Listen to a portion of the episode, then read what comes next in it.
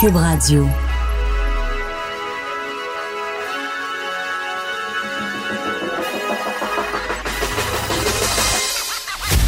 Jonathan Trudeau. Joe, Trudeau et Maude Boutet. Franchement dit. Cube Radio. Bon mercredi, aujourd'hui on est le 29 janvier 2020. Mon nom est Jonathan Trudeau, bienvenue à Cube Radio, bienvenue dans Franchement dit. Maude Boutet, bonjour, comment vas-tu? Salut, ça va bien toi? Oui, en ce beau petit matin frisquet, hein, on l'avait eu... euh, On l'avait facile, facile. dans les derniers jours, hein? Oui, pas mal. Mais là, c'est un petit peu plus tough, un genre Mais- de moins, moins 15. On est rendu à moins 8, c'est à Québec. Moins Mais au moins, il fait beau gros soleil. On dirait que ça vient comme euh, ça vient compenser la patente. C'est pas si pire. C'est Bah pas oui. si pire. Euh, hey, Gabriel Bouchard, Tabarnouche. Fédération des femmes euh, du Québec, je dois t'avouer que je suis surpris qu'à cette heure-ci ce matin, elle soit encore en poste. Moi, je m'arrachais les cheveux de la tête quand j'écoutais ses entrevues hier. J'en ai écouté une couple, là. Ouais. Mais J'ai, même pas de mots, j'ai juste le c'est- Voyons donc. Elle a, le, droit, elle qu'elle a le droit euh, à l'erreur. Euh, excuse-moi, est-ce qu'on a oublié les autres derniers tweets qu'elle a fait? C'était pas des erreurs, là. Pardon. Cette femme-là n'a aucun jugement. Elle n'a aucun jugement. Et euh, tu as le droit de sévir sur les médias sociaux quand tu pas de jugement. Là. On est dans un, euh, dans un pays libre, dans une société euh, démocratique. Vive la liberté d'expression. Le problème, c'est qu'elle est à la tête d'une fédération. Eh oui, puis c'est pas dissociable. Tu sais, elle a dit, ben il faut faire la différence entre ce que moi je dis en tant que personne, puis entre ma fonction. Tu sais, comme Hélène David l'a dit ce matin avec Benoît Dutrisac. Ben excuse-moi, il n'y en a pas de différence. C'est une personnalité publique sur les réseaux sociaux. Quand un ministre dit quelque chose, on dit pas ah mais c'est la personne qui dit ça, c'est pas le ministre. Non, t'es es ministre à temps plein, t'es président de la FFQ à temps plein. C'est la même chose pour Point. nous. Ben oui. on, on a des, euh, des jobs publics. euh, si moi je vais dans un bar puis que je me bats puis que j'invective des gens sans aucune raison, euh, j'ai beau être dans un bar en dehors de la job, je reste un animateur à Cube Radio, un Ben, chroniqueur au journal puis un analyste à TVLCN. Ben, Ouais, ça. ça. se pourrait que je perde ma job. Donc, moi, je comprends pas que le, le conseil d'administration n'agisse pas. Puis, j'ai envie de dire qu'il faut maintenir la pression. Tu sais, certains ont dit, ah, faites attention, donnez-y pas trop de, de- euh, d'attention, mais il faut la maintenir, cette pression-là, parce qu'en gestion de crise, souvent, là, euh, tu vas y aller de ta réponse initiale, et là, tu, euh, tu regardes ce qui se passe après. T'attends. Tu es en période d'analyse. Est-ce qu'on a réussi à juguler la crise? Est-ce que ça se calme ou au contraire, y a-t-il une deuxième vague, une troisième vague? Puis là, des fois, tu dis, waouh, OK, on n'aura pas le choix d'agir. J'ai l'impression que le conseil d'administration de la Fédération des femmes du Québec, c'est ce qu'ils font ce matin. Ils regardent, là, oh, tu sais, ça a-tu marché ces excuses? Là? On a-tu une voie de passage? On est-tu correct? Non, non, faut la maintenir, la pression. Gabriel Bouchard n'a pas d'affaire à la tête de la Fédération des femmes du Québec. Puis pourquoi tout, le monde le dit, mais à mots couverts? Tu sais, toutes les instances, par exemple, le disent à mots couverts qu'elle devrait soit être congédiée, soit d'elle-même, s- tu sais, que- se mettre à la porte, là. Que- Ouais. Qu'elle s'en aille, qu'elle dise, moi, je- c'est correct, je m'en vais. Pourquoi Hélène David, mettons, ce matin, n'aurait pas juste pu répondre à la question clairement puis dire, oui, il faudrait qu'elle démissionne, oui, il faudrait qu'elle s'en aille? Pourquoi Ouais. on peut pas Elle- juste elle- le dire tout ouais. court, vraiment clairement? là? elle, elle devrait avoir le jugement de le faire si la cause est plus importante que son nombril, donc l'avancement euh, de la cause des femmes au Québec. Elle-même devrait reconnaître que ce, n'est plus sa place. Tu parles d'Hélène David qui n'a pas, qui a pas été claire. Parlons également de Manon Massé. Ouais. Encore ce matin, Manon Massé, en entrevue à LCN avec Jean-François Guérin, euh, cherchait vraiment des faux fuyants. Là. Ah, ben vous savez, euh, je voudrais pas que euh, des paroles malheureuses euh, viennent entacher toute une organisation. Et si c'était un homme à la tête d'une fédération de, de, de- de défense des droits des hommes, là, ce qui n'existe pas évidemment, là, euh, pensez-vous que c'est comme ça que Manon Massé aurait réagi? Mm. Tu sais, c'est un double standard qui est navrant, là, parce que c'est une cause qui est chère à Manon Massé. Puis c'est vrai, l'avancement des droits des femmes, j'en ai parlé hier. et tout est loin d'être au beau fixe. Mais à cause que c'est une cause qui lui est chère, elle, elle refuse de dénoncer avec euh, vigueur, tu sais. Ouais. Et de, de se poser des questions. Pourquoi? Pourquoi? Non, non, il n'y a aucune espèce de bonne raison. Puis ça m'énerve aussi qu'on qu'on ait qu'il y a beaucoup de gens qui marchent sur des œufs parce que Gabrielle Bouchard est une femme trans. Ça n'a pas rapport là-dedans. On moi, je m'en sac. Je Ouais. m'en sac que ce soit une femme trans. Ça n'a pas rapport. Ses paroles restent inacceptables. Point. Ça n'a pas de bon sens. C'est la troisième fois que ça arrive. Jamais 203, ben jamais 203, puis ciao bye.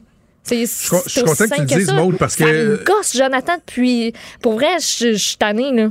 J'en ai Ben, entendu des Tu discours par hier, j'ai dit, euh, c'est une des premières choses que j'ai dites. J'ai dit là, euh, tombez pas dans le piège de. Je voyais les commentaires sur les médias sociaux, là, ah ouais, puis c'est même pas une vraie femme. Puis non, tombez pas dans ce piège-là parce que c'est pas avec cette lorgnette-là qu'il faut étudier Non.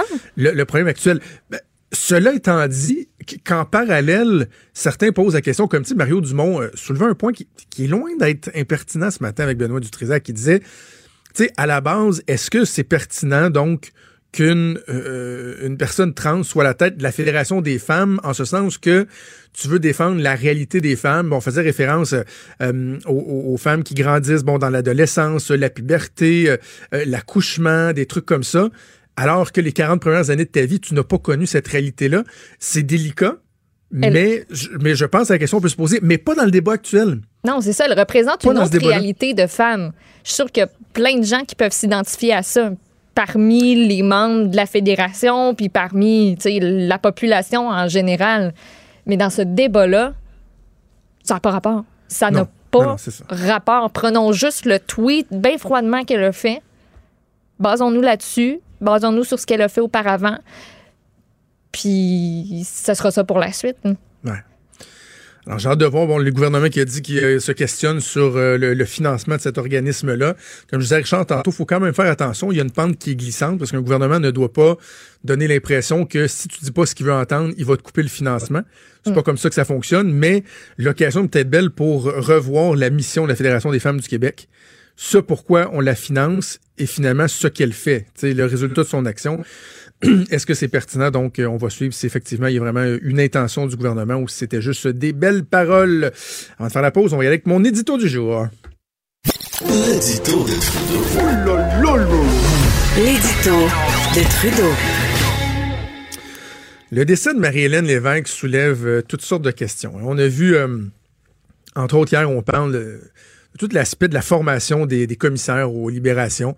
On a vu que le Parti libéral du Canada est venu vraiment politiser euh, ce processus-là qui est incroyablement sensible, qu'on a mis de côté tous les gens à peu près compétents qui étaient là, avec des nouvelles personnes qui ont à peu près pas d'expérience, à peu près pas de formation et qui, de surcroît, ne sont plus nommés par euh, des gens de la commission, des gens du milieu. Non, non, non, non, non. Euh, le- L'entrevue ultime, elle se fait avec le conseil privé, toi, le ministère du premier ministre. Belle façon de politiser les choses. Bref. Certains réclament qu'il y ait une enquête. Euh, espérons effectivement qu'on va faire la lumière et qu'on pourra apporter des, euh, euh, des modifications. Mais on doit aller plus loin aussi. Certaines personnes posent carrément la question sur nos critères pour octroyer des libérations à nos détenus. Et là, dans le journal ce matin, on apprend qu'au Québec, dans les dernières années, on est de plus en plus lousse en la matière. Le nombre de détenus fédéraux au Québec qui ont obtenu une semi-liberté a bondi de près de 10% dans les cinq dernières années. Ça, euh, la semi-liberté, là, c'est ce que M. Stachot-Galaisé avait, là, la semi-liberté. Pour ce qui est des libérations conditionnelles totales acceptées, ben là, on parle d'une hausse de 11% au cours des dernières années, au cours des cinq dernières années. Et il y a à peu près juste au Québec qu'on a ce genre de libération-là. Ce genre de chiffre-là. Alors, oui, il faut se poser la question là-dessus, mais allons un peu plus loin, si vous voulez bien. Parlons des peines tout court qu'on va donner à des criminels, à des meurtriers. Est-ce qu'il n'y aurait pas lieu aussi de se poser la question, ah, je sais, la loi et l'ordre, là, oh, on, est, on est sensible à, ça au Québec. Hein? Stephen Harper, on l'aimait donc ben pas, il voulait des peines plus sévères et tout. Ben, finalement, on s'ennuie peut-être de Stephen Harper. Et regardons l'état actuel des choses. Je vais vous donner un cas, un cas qui n'a pas beaucoup fait parler dans le reste du Québec, un peu parlé à Québec. Ça s'est passé au palais de justice hier. Je vais vous parler de Pierre Gagné-Boily. Il a 36 ans aujourd'hui.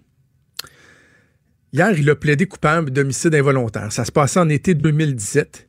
Pierre Gagné-Boily euh, était alors âgé de 33 ans en couple avec Marie-Lisa Desbiens, qui elle avait 30 ans. Ça faisait, euh, 13 ans qu'ils étaient en couple.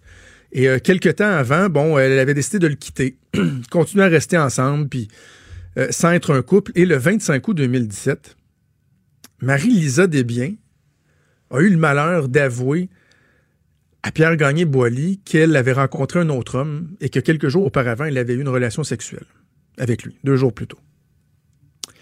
Pierre Gagné-Boily a été chercher un couteau dans la cuisine, est retourné dans la chambre et a poignardé Marie-Lisa Desbiens à 17 reprises. 17 reprises. 17 coups de couteau. Évidemment, il est décédé. Et là, il a plaidé coupable hier à euh, ces accusations-là.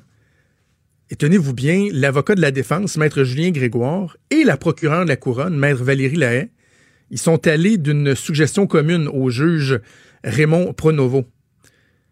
Ils offrent 12 ans de prison avant la possibilité d'une libération conditionnelle. Comme Gagné Boilly a déjà fait trois ans, ça voudrait dire que dans d'ici 9 ans, il serait euh, éligible à une libération conditionnelle. Pour avoir tué lâchement son ex-conjoint qui a eu le malheur de le laisser et d'avoir une relation sexuelle avec un autre homme, il obtient 12 ans.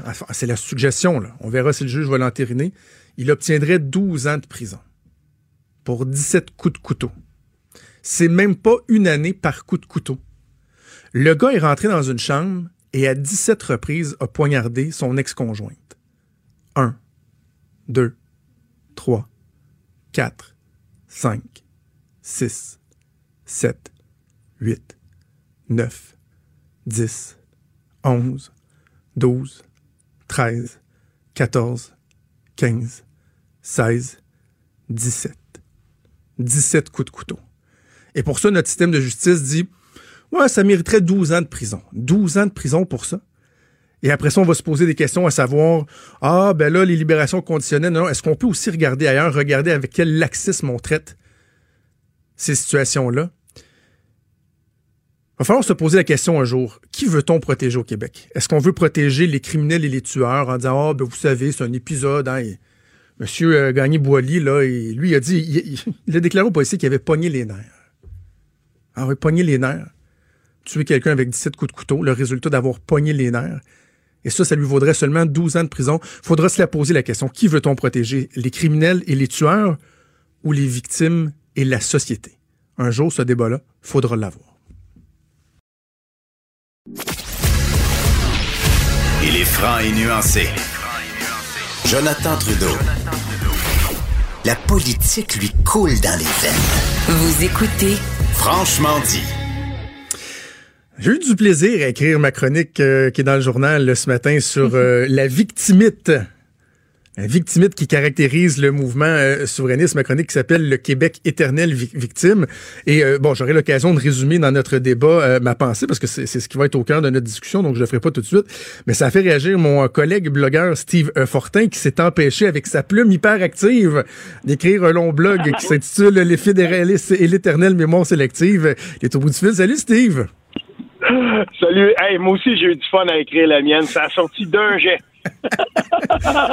si, bol, t'es, non, mais t'es vraiment, euh, un matin, j'ai dit, coudon, y a-tu ma chronique en avance, non? T'as été très, très efficace. Eh, écoute, euh, dis-moi ce que t'as pas aimé dans ma chronique. Ben, peut-être je vais résumer avant euh, ma pensée parce que Je, trouve que dans ta réplique, euh, t'abordes pas ce qui était au cœur de ma chronique. C'est-à-dire que je suis tanné de voir que chaque situation sert aux souverainistes, aux indépendantistes, sert à essayer de, bon, de raviver euh, les vieilles rengaines, d'essayer de, de d'éveiller le mouvement souverainiste, alors que des fois, je trouve qu'on tombe dans une suranalyse incroyable. Dans ma chronique, je donne l'exemple de Meghan et, Harry, là, qui voulaient venir, euh, qui viennent au Canada, et là, on disait, voyons, on n'a pas à payer pour leur protection. Tout le monde s'entendait là-dessus, parce qu'on dit, ben voyons, ces gens-là, ils ont de l'argent, comme ça se peut pas, c'est pas à nous de payer pour ça. Mais là, ils s'en trouvent pour dire, non, non, mais là, ça, ça nous rappelle le colonialisme, puis l'impérialisme, puis il faudrait se séparer, puis arrêtez, vous allez trop loin. Puis là, ben, le dernier exemple en liste, c'était Peter McKay. Peter McKay parle pas français. Ah ben là, ça, c'est le signe ultime du désintérêt du Canada anglais envers le Québec.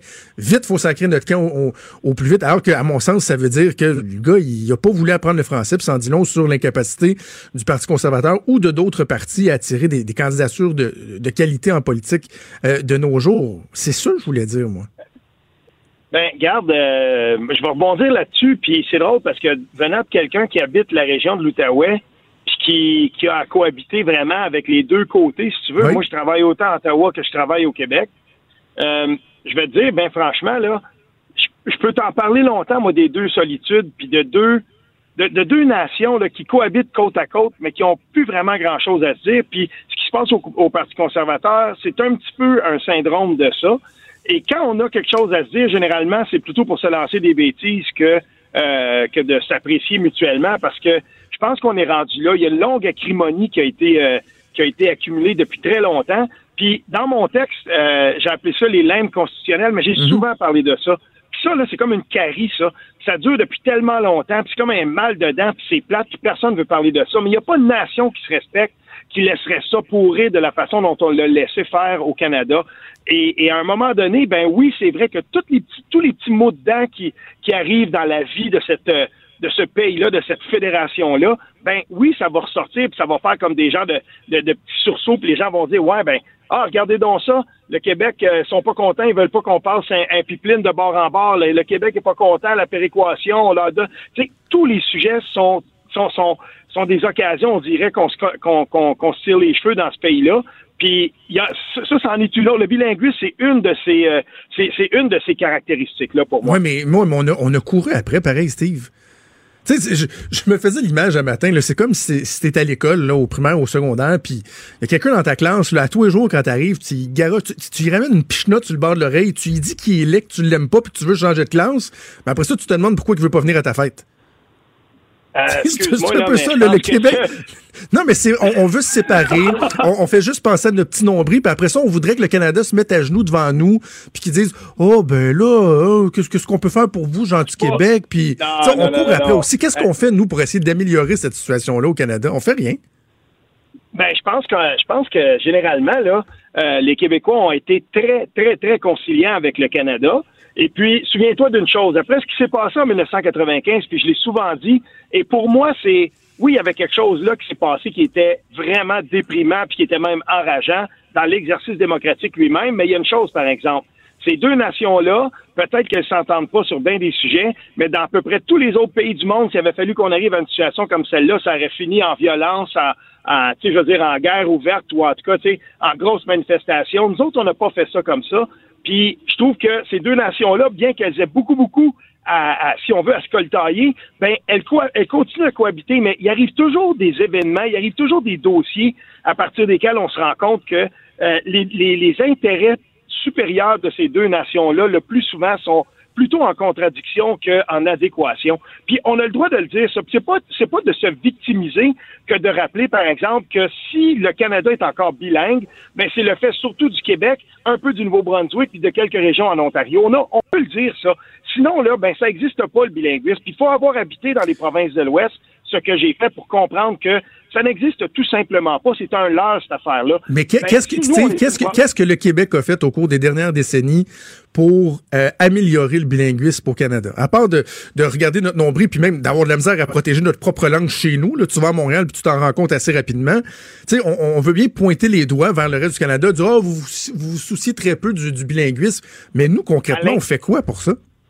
À l'intérieur même du Québec, il y a des gens qui souhaiteraient que le Québec soit lui-même bilingue alors que, et ça je peux t'en parler parce que c'est mon champ d'étude, alors que nous-mêmes, on a de la difficulté à être capable d'assurer la pérennité de, notre langue en l'enseignant selon les principes de sa compréhension la plus euh, la, plus de base, basique, si tu veux. Puis les problèmes qu'on a de littératie, ben, viennent entre autres, et, d'analphabétisme fonctionnel, ils viennent entre autres du fait qu'on est dans une situation hyper minoritaire en Amérique du Nord et que c'est de plus en plus difficile pour le Québec d'être capable d'assurer la pérennité de sa langue en en, assurant, si on veut, l'enseignement adéquat euh, de, de, de, de manière large et, et, et, si on veut, là, assumé partout au Québec.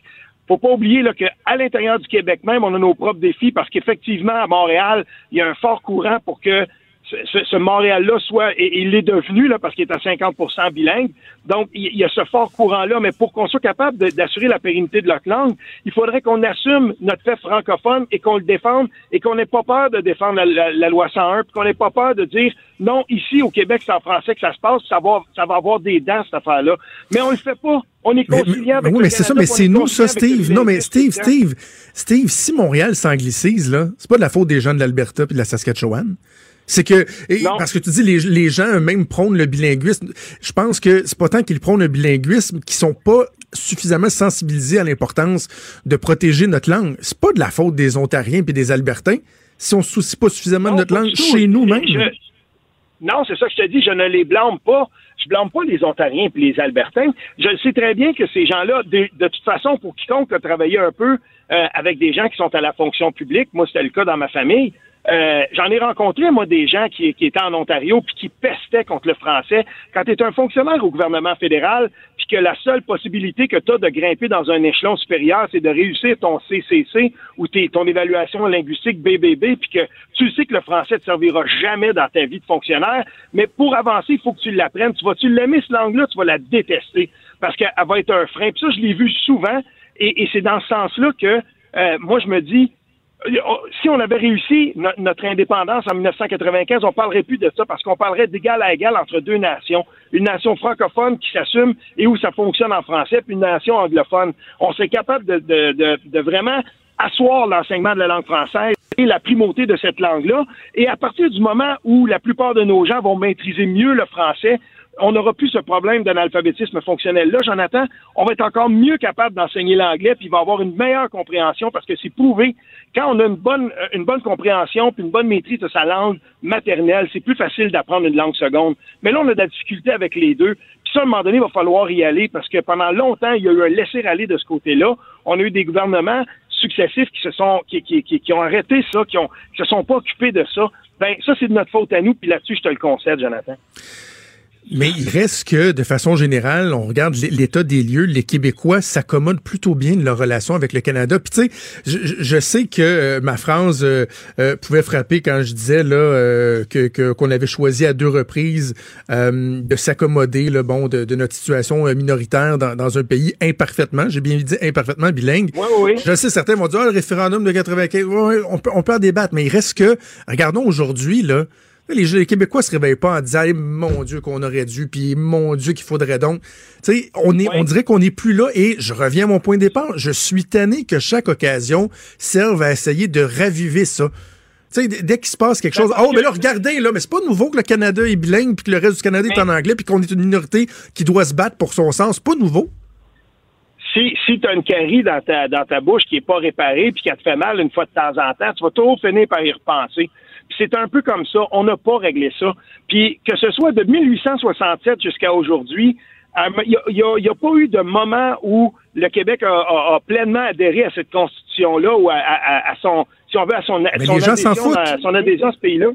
Mais les ben, gens s'en foutent, Steve, la Constitution. Philippe Couillard, là, à un moment donné, a eu, euh, euh, a eu l'idée, la drôle d'idée que Jean-Marc Fournier d'essayer d'initier une démarche. Est-ce qu'à un moment donné, dans l'honneur et l'enthousiasme pour, euh, pour citer Mulroney à l'époque, est-ce que le Québec pourrait pas réintégrer la Constitution? Hey, il a, il a, mangé une volée de bois vert. Les Québécois ont dit, veux-tu bien te fermer le clapet? On n'en a rien à cirer de la Constitution. Il n'y a pas d'intérêt. les Québécois pas que les Québécois, Jonathan, il, s'est fait, Jean-Marc Fournier, tu t'en souviens, il s'est fait revirer de bord quand il est arrivé, il a essayé de vouloir parler de ça. On voulait pas en parler de l'autre côté non plus. les gens voulaient pas entendre parler de ça. Puis c'est ce que j'appelle, moi, les limbes constitutionnelles. Puis un jour, là, il est décédé aujourd'hui. Tu te souviens de Louis Bernard, le, le, ben mandarin sur René Lévesque? Quand une des dernières discussions que j'ai eues avec lui, il y a peut-être un an et demi de ça environ, là, euh, il m'avait parlé de ça. Il m'avait dit, sais-tu quoi, Steve? On est encore trop contemporain des stigmates de 1995 pour comprendre exactement la portée de ce que ça va avoir eu sur notre nation. je suis très d'accord avec ça. On est encore là-dedans, Jonathan. Puis oui, les gens veulent plus en entendre parler parce que ça a été ça a été vraiment un stigmate pour les gens, autant au Canada anglais qu'au Québec. On n'a pas, on a manqué notre rendez-vous avec l'histoire des deux côtés. Ben c'est sûr que les gens veulent plus entendre parler de ça parce qu'ils sont complètement, ils sont sidérés, ils veulent plus, ils veulent plus, en, ils veulent plus en débattre de ça. Mais il va falloir régler ça. Il n'y a pas un pays qui se respecte, qui continue à fêter son 150e anniversaire avec euh, le, corps, euh, quasiment le corps des personnes qui sont pas à l'intérieur de sa constitution. Il faut aller aux États-Unis pour comprendre à quel point que la constitution c'est important, puis que même si les gens sont démocrates ou républicains, hey, ils vont pas essayer de toucher à la constitution, par exemple, parce que c'est ça qui les lie ensemble. Nous, on n'a rien pour nous lier, Jonathan. On n'a absolument rien. Je suis euh, désolé, mais il n'y en a pas. Ouais. Le hockey? Ben, écoute, c'est. Ben... OK, là, là, si tu veux aller là, moi, je vais te dire, c'est drôle, hein? Et cette année, là, cette année, cette année, je vais le dire, puis je sais que je vais manger une volée là, de, de quelques de quelques-uns de mes plus euh, de mes plus enragés du bocal et indépendantistes, mais tu sais, je regarde ça, j'aimerais ça avoir une équipe Québec, mais quand je voyais le petit Alexis Lafrenière, puis qui faisait bien, puis tout ça, puis j'étais sur le bout de mon siège, ben je voulais-tu qu'ils battent les Russes, euh, ben le, Canada, tu sais? Bon, OK, admettons, mais ça, ça change absolument rien pour moi au fait que cette nation-là n'a pas encore décidé de son destin. Moi, je pense Hey. qu'elle devrait être indépendante. Toi, non. Mais il faudra un jour, euh, il faudra un jour arriver à, à- à un quelconque résultat à ça. J'espère que là-dessus, au moins, on va s'entendre. Mais, mais en même temps, tu sais, je, je vais rappeler à nos auditeurs que dans les derniers mois, j'ai mentionné à plus d'une reprise, ça a fait jaser un peu, je l'ai écrit, on en a parlé à la joute, que je commençais moi aussi à me questionner sur la place du, du Québec dans le Canada quand je voyais, par exemple, euh, les réticences euh, du, euh, du sympathique premier ministre euh, Brian Pallister qui nous ramasse à gauche Ah et à droite oui, oui. pour la loi 21. Tu sais, je me dis, OK, là-dessus, ouais, on peut se poser des questions. Je dis souvent que moi, le jour où l'indépendance va se faire, ce sera lorsqu'on aura démontré qu'au point de vue économique, on est capable de, d'accumuler les, les réussites puis de, de, de s'auto-suffire un peu comme l'Écosse l'a fait. Mais quand je vois qu'à chaque occasion, euh, les gens un peu amers ramènent ces débats-là qui n'intéressent plus les gens, la Constitution, le ci, le ça, Meach, Away, dont le référendum de 95. Je me dis, vous le prenez pas par le Mais- bon bout. Vous le prenez pas par le Ben, bon bout, Steve. Ça, j'en ai, j'en ai parlé ce matin, puis j'ai lu ton texte deux fois, puis je me suis dit, bon, OK, là, ça, faut arrêter ça, le- cette espèce de phrase-là que les, les, indép- les, les- Québécois ont dit deux fois non à l'indépendance. En fait, les Québécois n'ont jamais choisi leur place dans ce, dans ce pays-là. Et que ce soit avec Charlottetown, Meach, que ce soit 82, 80 ou 95, tout ça, c'est l'histoire des limbes constitutionnelles, c'est l'histoire de notre incapacité à adhérer ou à sortir de ce, de ce pays-là. Ouais, mais il faut regarder en avant, Steve. Oui, mais si on regarde en avant, pour moi, c'est justement le moment de se dire, avec la, juste le fait que le Québec décide qu'il veut, de son côté, même à l'intérieur du Canada, n'a pas adhéré au multiculturalisme canadien. Tu te souviens, dans le temps de- du projet de loi de Philippe Couillard, le projet de loi Ouais. 59 et 62 qui voulait répondre à ça? C'est toujours bien euh, Julius Gray puis Julie Latour qui étaient des deux côtés de cette question-là, qui ont dit euh, au premier ministre euh, du Québec à ce moment-là, vous essayez de faire passer par la porte en arrière une adhésion au multiculturalisme que le, le Québec n'a jamais cautionné. Puis je trouvais ça, moi je trouvais ça bien que ce soit Julius Gray puis Julie Latour qui disent ça. Puis là, à un moment donné, les gens avaient quelqu'un qui était opposé, par exemple, à la laïcité, puis autre qui était très pour, mais il disait attention, vous pouvez pas entrer de, de travers par une législation, par en arrière, le- le- l'esprit du multiculturalisme dans le code, tu sais, dans les lois québécoises, ça se fait pas. Mais là, à ce temps qu'on a décidé, qu'il y a un gouvernement qui a décidé d'y aller avec ça, regarde les, les, les, les- réactions qu'on a. Je veux dire, c'est plus juste un désaccord, c'est carrément du mépris quand c'est pas de la, proche de la haine. Mais là, à un moment donné, il faut, il faut voir qu'on on sera jamais capable d'assurer pleinement nos, nos décisions puis notre destin dans ce cadre-là. Ça, c'est juste un exemple, mais il y en a d'autres. Steve, j'en débattrai pendant des heures avec toi. Malheureusement, le, le temps nous manque. Je voudrais peut-être juste spécifier Et- et avant qu'on se laisse euh, que. Parce que t'es parlable, t'es parlable sur ces questions-là, puis c'est le fun de débattre avec toi. Ben oui, Il y en ben a oui. de plus en plus comme toi, puis il faut ça, il faut se parler. Avant qu'on se laisse, je voudrais peut-être juste mentionner que sauf erreur, Louis Bernard est toujours bien en vie. OK, OK, ben, ah, ça, ça se peut, là, je sais pas, là, j'ai, mais... Parce que quand t'as dit ça, je me suis dit, il me semble, je me souviens pas d'avoir entendu ça. Puis en tout cas, selon euh, mes vérifications, il est, il est toujours en vie à 82 ans. Alors, salutations à Louis Ah Bernard. bon, ben, hey, excusez, excusez-moi là-dessus, mais a- moi, je l'ai pas vu, ça fait un certain bout de temps, puis euh, j'ai- c'est une des, une des discussions, la dernière discussion que j'ai eue avec lui, là, c'est une des discussions qui m'a le plus fait, fait, euh, fait triper à, à titre de, de crack de politique. Ah, De il est voir à passionnant, quel cet point. Des gens comme lui sont passionnants. Un vécu incroyable. Il a, il a été témoin de tellement Oui. de choses dans l'histoire du gouvernement du Québec. Et Steve Forton continue à te lire euh, sur le site Internet et dans la copie papier du Journal de Montréal, le Journal du Québec. Puis on t'entend régulièrement à Cube Radio aussi. Des débats, des commentaires, des opinions. Ça, c'est franchement dit. Cube Radio. Alors, sous la plume de ma collègue Geneviève Lajoie dans le journal ce matin, on apprend que, selon le Conseil canadien du commerce de détail, Québec devrait interdire aux épiceries, aux dépanneurs, aux pharmacies ou encore aux détaillants de vêtements de fournir des sacs en plastique aux clients. On veut carrément bannir l'utilisation, l'usage des sacs en plastique. On va en parler avec le directeur des relations gouvernementales pour le Conseil canadien du commerce de détail, Jean-François Bello, qui est au bout du fil. Monsieur Bello, bonjour. Bonjour, M. Trudeau. La première question qui est plutôt simple, pourquoi? Pourquoi vous voulez qu'on bannisse? Ben, c'est- qu'actuellement, euh, au Québec, on a une espèce de courte pointe de, de, de toutes sortes de règlements municipaux. Ça va du sac très mince jusqu'au sac très épais. Euh, Il y a des endroits il est à 10 sous, des endroits il est à 5 sous. Euh, c'est un peu comme si on essayait de rouler sur l'autoroute sur la 20, puis qu'à chaque fois qu'on change de municipalité entre Québec et Montréal, la, la, la, la vitesse de, de la vitesse change. C'est-à-dire que les limites de vitesse changent. C'est un peu difficile. euh, tu sais, pour nos marchands, ils doivent gérer ça, d'une part, mais d'autre part, euh, ça reste quand même un problème environnemental, les sacs, les, les, les, sacs d'emplettes. Beaucoup de gens les utilisent. En fait, 80% des foyers les utilisent encore comme sac poubelle. À ce moment-là, de mettre un sac plus épais, euh, ce que ça a eu comme effet, c'est d'amener des sacs plus longs à, se dégrader dans les dans les centres d'enfouissement. On a augmenté la quantité de plastique dans les centres d'enfouissement en voulant bien faire. Fait que là, le constat, c'est de dire, ben, écoute, pourquoi pas les bannir? Les, les gens, euh, beaucoup de gens utilisent déjà des sacs euh, réutilisables. Alors, c'est quoi l'alternative à ce moment-là, euh, M. Bello, que ce soit euh, bon à l'épicerie, dans les pharmacies, dans des, des, commerces au détail? C'est quoi l'alternative? C'est d'apporter ses propres sacs, de partir les, les, les mains pleines? Qu'est-ce qu'on propose? Ben, écoutez, il y a les sacs réutilisables qu'on peut utiliser, évidemment, parce qu'ils sont réutilisables, premièrement. Deuxièmement, euh, l'industrie de l'emballage actuellement, puis les papetières euh, travaillent sur des euh, sur des alternatives de, de, de, à partir de papier 100% recyclé. Fait que euh, ce sera pas très très long qu'il va y avoir des alternatives. Puis en plus, au lieu d'importer des ressources pétrolières pour faire des sacs, on va travailler avec des produits d'ici qui vont faire, qui vont créer même des débouchés pour le papier de nos propres centres de tri qui sont en crise par ailleurs. Parce que lorsqu'on parle des, des, sacs réutilisables, je regardais encore une étude de, de Québec qui a été publiée quoi, il, y a, il y a deux ans de ça. On se rend compte que souvent, les sacs réutilisables peuvent même être plus dommageables pour l'environnement s'ils sont pas utilisés suffisamment de fois. Lorsqu'on parle, par exemple, du sac de polypropylène tissé, ben, il faut qu'il soit utilisé jusqu'à 98 fois pour avoir moins d'empreintes qu'un sac de, un sac non réutilisable. Et lorsqu'on parle des sacs de coton, ça peut aller jusqu'à 3657 utilisations avant que son impact euh, soit même moins. Ça les, ça, les sacs de coton, c'est la pire option possible et imaginable à cause, principalement à cause de la culture du coton puis de la façon dont le coton est cultivé actuellement dans les, aux États-Unis et en Amérique du Sud. Euh, c'est la pire, des options. Le sac en polypropylène tissé, euh, après, sans utilisation, règle générale, il est encore parfaitement utilisable et parfaitement en santé pour être utilisé. Donc, effectivement, ça reste la, porte de sortie la plus, éco-responsable, c'est de prendre le, sac euh, en polypropylène tissé.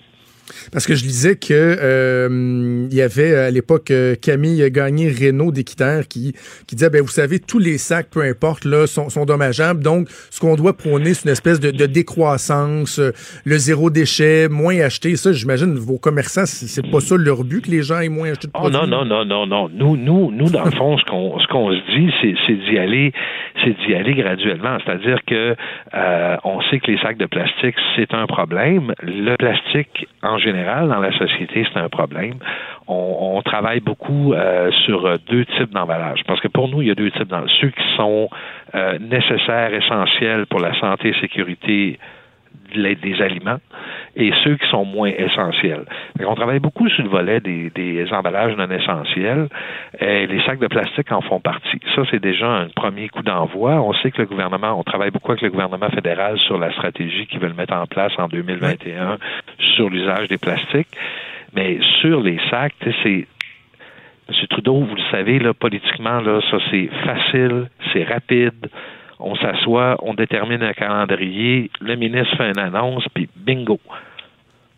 C'est un des gestes les plus simples, les plus rapides que le gouvernement peut poser à court terme qui va avoir vraiment un gros impact. Est-ce qu'on n'aurait pas pu aller un peu plus par étapes puis d'amener les gens à modifier euh, leurs habitudes? Parce que moi, je, m'attends à ce qu'il y ait une certaine résistance. C'est d'utiliser davantage la carotte. Par exemple, vous apportez vos sacs, vous avez un rabais, vous apportez vos contenants réutilisables, vous avez un certain rabais. Est-ce que ça aurait pas été une, une, bonne façon d'opérer une transition pour ultimement en arriver à éliminer ben, la chose? C'est déjà comme ça, M. Trudeau, si vous apportez vos sacs, allez, ben oui, si vous apportez vos sacs, vous n'avez pas à acheter de sacs. C'est peut-être pas un, rabais à tout casser, mais ça reste que vous n'avez pas besoin de payer pour les sacs à sortir de la caisse. Vous avez déjà payé votre sac, puis vous l'amortissez assez rapidement. Ouais. Est-ce que euh, les gens que vous représentez Est-ce que les gens que vous représentez aussi veulent euh, s'attaquer à la, question du suremballage? Parce que bon, moi, je veux bien qu'à l'épicerie, me demande de faire mon effort puis euh, d'apporter mes, mes, sacs réutilisables, mais en même temps, lorsque j'achète, ben, vous dites pour certains produits, je comprends que l'emballage est important, conservation des produits, mais par exemple, je vais acheter des fines herbes, euh, un petit bouquet de, persil, on va me servir ça dans un gigantesque emballage en plastique.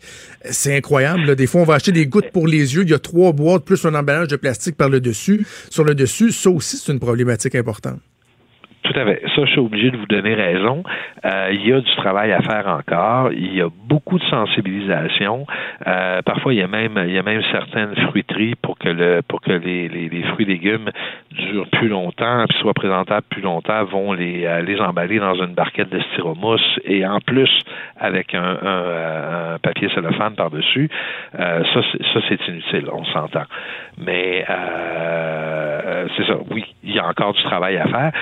On avait un de nos membres, ou il y a plusieurs de nos membres maintenant qui permettent euh, d'apporter des contenants réutilisables pour euh, faire des achats de vrac, faire des achats de, de, de, de fruits et légumes.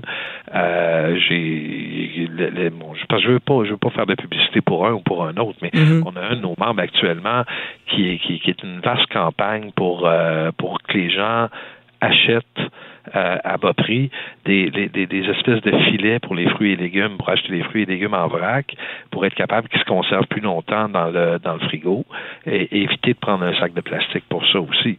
Euh, donc, oui, il y a de la sensibilisation à faire, mais il faut aussi euh, amener le consommateur à ça. Parce qu'un fruit, un légume qu'on achète en vrac, euh, des fois, il, ça, ça, se peut qu'il soit un petit peu moins beau parce qu'il s'est oxydé, est exposé à l'air mm-hmm. qu'un fruit ou un légume qui a été emballé. Mais c'est ça. Mais là, il faut tranquillement pas vite, il faut faire changer mentalité. Puis c'est un peu comme l'œuf de colon. Là. Qu'est-ce qui va venir avant, la poule ou l'œuf, l'œuf ou la poule? Nous, on dit cette fois-ci, dans le cas des sacs de plastique, ben soyons en avant de la parade. On a déjà, on sait qu'on a une grande chaîne euh, de notre côté, membre chez nous, qui s'apprête à annoncer le bannissement des sacs de plastique de l'ensemble de son réseau. Euh, soyons en avant de la parade, amenons le gouvernement du Québec à être en avant de la parade aussi.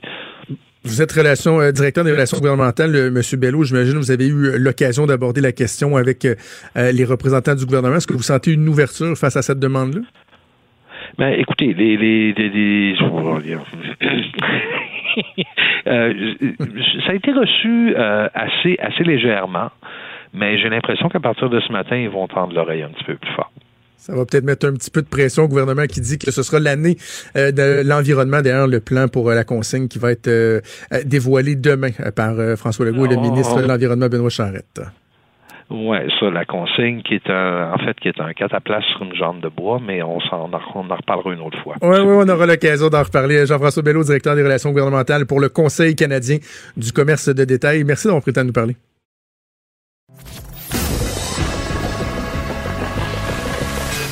Franchement dit. Appelez ou textez au 187 Cube Radio. 1877 827 2346. Comme chaque semaine, j'ai le plaisir de recevoir Denis Anger, notre historien. Salut Denis. Salut Jonathan. Bon, on dit toujours qu'on parle de l'actualité pour on parle on parle de l'actualité pour parler de, de, notre histoire. Et là, il y a comme deux éléments qui sont fort intéressants. En fait, il y en a plusieurs.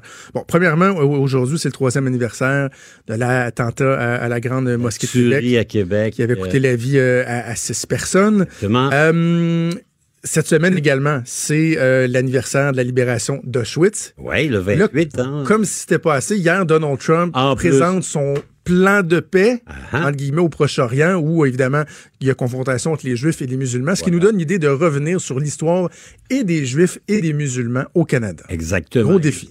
C'est tout un défi. Euh, on va recommencer par le commencement, c'est-à-dire qu'on va se souvenir qu'il y a 2000 ans. Hein, on remonte quand même pas hier la Palestine qu'on connaît aujourd'hui, donc la Judée, la Palestine, ce qui est devenu l'État d'Israël depuis 1947, c'était un territoire qui était juif. Hein? On s'en souviendra, l'Ancien Testament, David, Salomon et compagnie. Ces juifs-là, ils ont quand même une certaine, euh, comment dire, indépendance d'esprit à l'endroit de la grande puissance mondiale de l'époque, l'Empire romain. Ils vont se rebeller contre les Romains et en l'an 70, les Romains, sous Tibère, décident qu'ils en ont plein le dos. Ils vont attaquer, détruire, exterminer les Juifs, ils vont raser le temple de Jérusalem. Il y aura eu un million de morts dans les guerres entre Romains et Juifs, et on condamne les Juifs à l'exil. On les, on les, on les chasse littéralement de leur terre d'origine.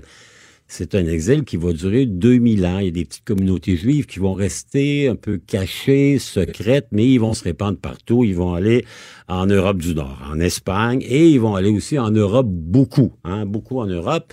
Il y a deux grandes familles. Les Akanazes et les Séfarades. Les Séfarades sont en Afrique. Les autres que l'on connaît mieux ici, parce que les Juifs qui sont venus au Canada venaient d'Europe de l'Est pour beaucoup, ben, c'est une communauté qui est bien établie. Ils seront jamais acceptés nulle part les Arabes, les musulmans, eux autres, ils arrivent bien plus tard parce que l'islam, la religion de Mahomet, s'est créé à compter de l'an 700. Mahomet est un prophète, décide de se révéler, il va avoir un succès phénoménal en moins de 60 ans. Son mouvement va convertir tout ce qui est aujourd'hui le Moyen-Orient, l'Afrique du Nord, ils vont envahir l'Espagne et ils vont se rendre jusqu'en France, jusqu'à Poitiers, qui est quand même pas très loin de Paris. Mouvement incroyable. Ces gens-là, pendant mille ans à peu près, vont vivre de manière relativement parallèle, sans trop se piler sur les pieds. Il y a des communautés juives pas mal en, Afrique du Nord, où est aujourd'hui la, Tunisie, euh, l'Algérie, le Maroc. Il y a une tolérance, mais la tolérance va prendre fin un peu à cause de l'Occident. Après la Deuxième Guerre mondiale, les Occidentaux sont tellement piteux d'avoir, comment dire, regardé les nazis exterminer 6 millions de Juifs qu'ils vont arracher aux Palestiniens un territoire qu'ils occupent depuis presque 2000 ans et ils vont contribuer à créer l'État d'Israël. Donc ça, c'est le contexte. Puis on a vu hier le président Trump qui a fait un petit peu de, comment dire, du découpage. On mhm. regarde un peu la carte qu'il propose. Euh, les pauvres Palestiniens, ce qu'ils vont avoir, c'est pas un État, ça va être une tranche de fromage gruyère, fromage suisse. Donc ces gens-là existent depuis 2000 ans. Ici, évidemment, nous, on a été fondés par euh, des bons Français catholiques. Le roi de France qui s'appelle Louis XIV, Louis XV, son arrière, son arrière-petit-fils, vous dire.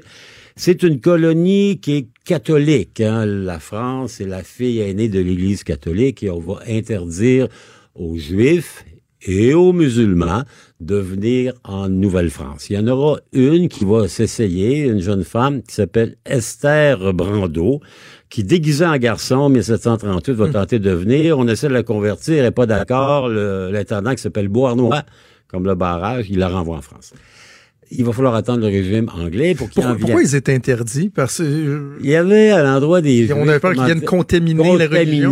nos bons catholiques canadiens, français installés dans la vallée du Saint-Laurent. Il n'y avait pas que les juifs.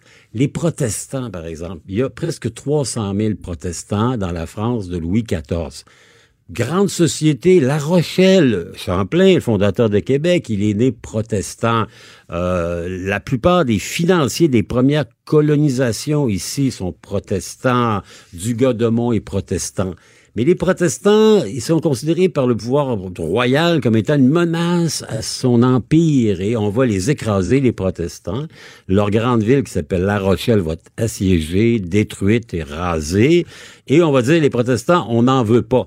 D'ailleurs, c'est la grande erreur du roi de France, parce qu'à un moment donné, Louis XIV décide de chasser les protestants de France. S'il avait fait comme les Anglais, en Angleterre, quand il y avait des religions qui fitaient pas avec l'anglicanisme officiel, on leur disait, ben, pas de problème, allez en Amérique. Hein. Les puritains, c'était quoi? C'était des protestants extrémistes, les anabaptistes, les catholiques anglais qui n'étaient pas tolérés en Angleterre. On leur a dit, allez en Amérique, allez vous installer. Ce qui a fait en sorte qu'en 1750, ils sont 2 millions. Alors que nous, on a dit aux protestants français, non, non, non, non, non, vous n'avez pas le droit d'aller en Nouvelle-France. Et s'ils étaient venus, c'était 300 000 de plus, ça aurait changé tout. Enfin, erreur, erreur du roi de France qui est un peu euh, l'esprit étroit. Donc, on va tolérer pas du tout ni les musulmans, ni les juifs, jusqu'au régime anglais, où on les tolère, mais à peine plus. Hein. Vous savez que en 1900, vous êtes un jeune juif installé à Montréal avec de l'argent brillant. Vous voulez aller étudier à l'Université McGill. Pas question. Ah non.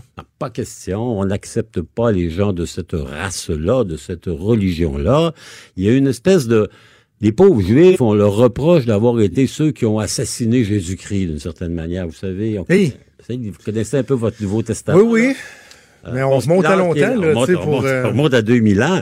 Et il y a toute une, comment dire, toute une, euh, toute une historiographie qui dit c'est le peuple qui a accepté la mort du Christ. Puis lorsque Ponce Pilate leur dit choisissez entre Jésus un bandit juif qui s'appelle Barabbas. Le peuple juif dit non, non, non, on veut sauver Barabbas, Jésus, que son sang retombe sur nous. Ben, pauvres autres, le, le sang leur est retombé dessus pendant 2000 ans. Donc, il y a- il y, a ça. Les Français se méfient, ne veulent rien savoir. Les Anglais s'en méfient, mais les trouvent bien utiles pour être capables de faire du commerce parce que comme ils n'ont pas le droit de... Ils n'ont pas le droit d'acheter des terres, ils n'ont pas accès aux professions libérales. Bon, on va les confiner dans le commerce et notamment dans le commerce, de, comme on disait chez nos grands-pères, le commerce de la guenille. Hein, vous savez, euh, la communauté juive au Canada qui arrive progressivement. En 1871, premier recensement, ils sont que 300 au Canada. C'est pas énorme. Les musulmans, c'est pire encore. Hein, je vous confiais combien ils Oui. étaient. Là. À peine une douzaine. Une Ils étaient- là. Ah oui, ils étaient 13. Puis essentiellement, c'est des gens qui venaient d'Europe.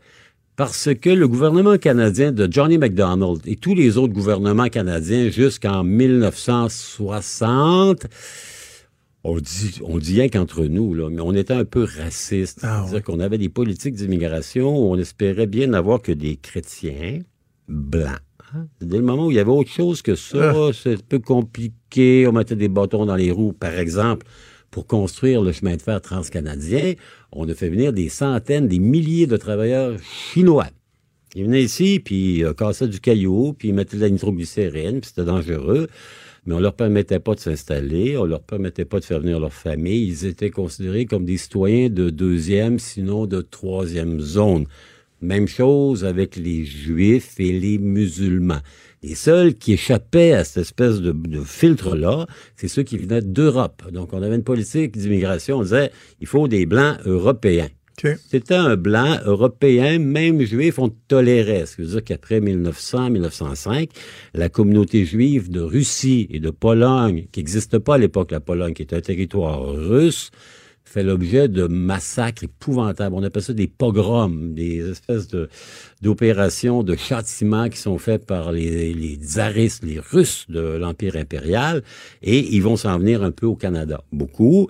Les musulmans, ça va être un peu ceux qui demeurent euh, dans un empire qui, à l'époque, s'appelait l'Autriche-Hongrie. On a beaucoup parlé de ces pays-là. À l'époque, il y a des guerres de 1990. La Bosnie, l'Herzégovine, l'Albanie. Ce sont trois régions conf- aux confins de l'Empire qui étaient musulmans. Donc, les premiers qui viennent, ils sont ici, mais pas nombreux. Ils sont à peine... En 1960, il n'y a pas 300 musulmans au Canada. Hey, Pas 300. 1960, pas 300. Pas il y a un million d'années. Non. ça. Ça va changer avec les années 70, les années 80. Le gouvernement canadien décide de ne plus avoir d'exigences en termes d'origine. Donc, on va ouvrir nos portes davantage en ne tenant plus compte ni de la race, de la religion ou du point d'arrivée. Ça va expliquer que, par exemple, sur la région de Vancouver, des centaines de milliers de Chinois vont s'installer. On s'en souviendra, les, les Yacht People, après la cession de Hong Kong, ils sont venus s'installer près de Vancouver. D'ailleurs, c'est une ville que vous connaissez peut-être qui s'appelle Richmond, près de Vancouver. 150 000 habitants. Euh, S'il y a deux blancs, là, c'est beaucoup. Là. C'est vraiment une société qui est chinoise. On va aussi accepter beaucoup, beaucoup de gens qui viennent des anciennes colonies euh, britanniques en Inde et au Pakistan, le Bangladesh, le Sri Lanka. Si vous allez à Toronto de nos jours, vous allez Oui. à Mississauga, vous allez réaliser que la population là-bas, ben, c'est la gang de notre ami Singh, le chef du Parti démocratique, qui sont des centaines de milliers. Et évidemment, au Pakistan, ils sont musulmans, donc ils arrivent avec leur religion, ce qui fait qu'aujourd'hui, il y en avait 300 en 1960. Les musulmans au Canada sont 1 600 000 et, comme diraient les autres, and going up. C'est-à-dire que En c'est la- 60 ans. en 60. Ben, Wow. Ça a passé de 300 à plus d'un million 500 000. Et c'est certainement la population, c'est presque 4 de la population canadienne actuellement. Alors que les Juifs, qui étaient beaucoup plus nombreux à l'époque, ils sont restés stallés. Ils sont aujourd'hui à peu près 350 000. Ils étaient déjà 300 000 il y a 40 ans. Donc, ça bouge pas. L'immigration récente, évidemment, elle est musulmane. Ben, tout ça nous amène à, la, à Québec il y a trois ans, au jour pour jour. Hein. On souviendra de l'épisode tragique, Alexandre Bissonnette à la Grande Mosquée, fait irruption. Euh, il nous fait perdre un petit peu notre virginité. Vous savez, moi, je dirais que dans la virginité des Québécois, il y a trois éléments qui nous l'ont fait perdre.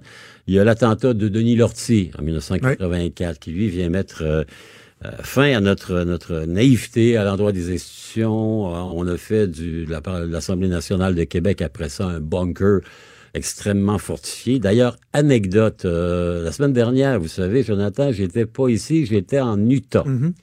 Et j'ai des marottes dans la vie, je suis un obsessionnel. J'aime bien aller visiter les hôtels du Parlement ailleurs. OK. Donc, je suis allé, je, je suis allé partout. J'en ai fait dans des États absolument incroyables, au Wyoming, euh, dans l'État de Washington. Et là, je suis allé à Salt Lake City, le capitole de l'État de l'Utah. Hein, on est chez les Mormons, on s'imagine les États-Unis, c'est défendu. Mais ça, croyez-le pas, j'étais avec mes deux filles, on est allé à pied, on est entré par la grande porte du Capitole, il n'y a jamais personne qui nous a demandé quoi que ce soit. On s'est promené dans l'immeuble, on a vu le dôme absolument magnifique, la salle qui correspond à la salle des députés, l'Assemblée nationale là-bas, qui est la Chambre des représentants de l'État.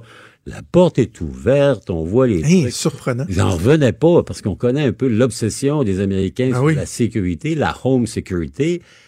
Mais dans les institutions de l'État, et j'avais vu la même chose à Honolulu, à Helena, un peu partout, on dirait que eux, la maison du peuple, ça doit forcément être accessible.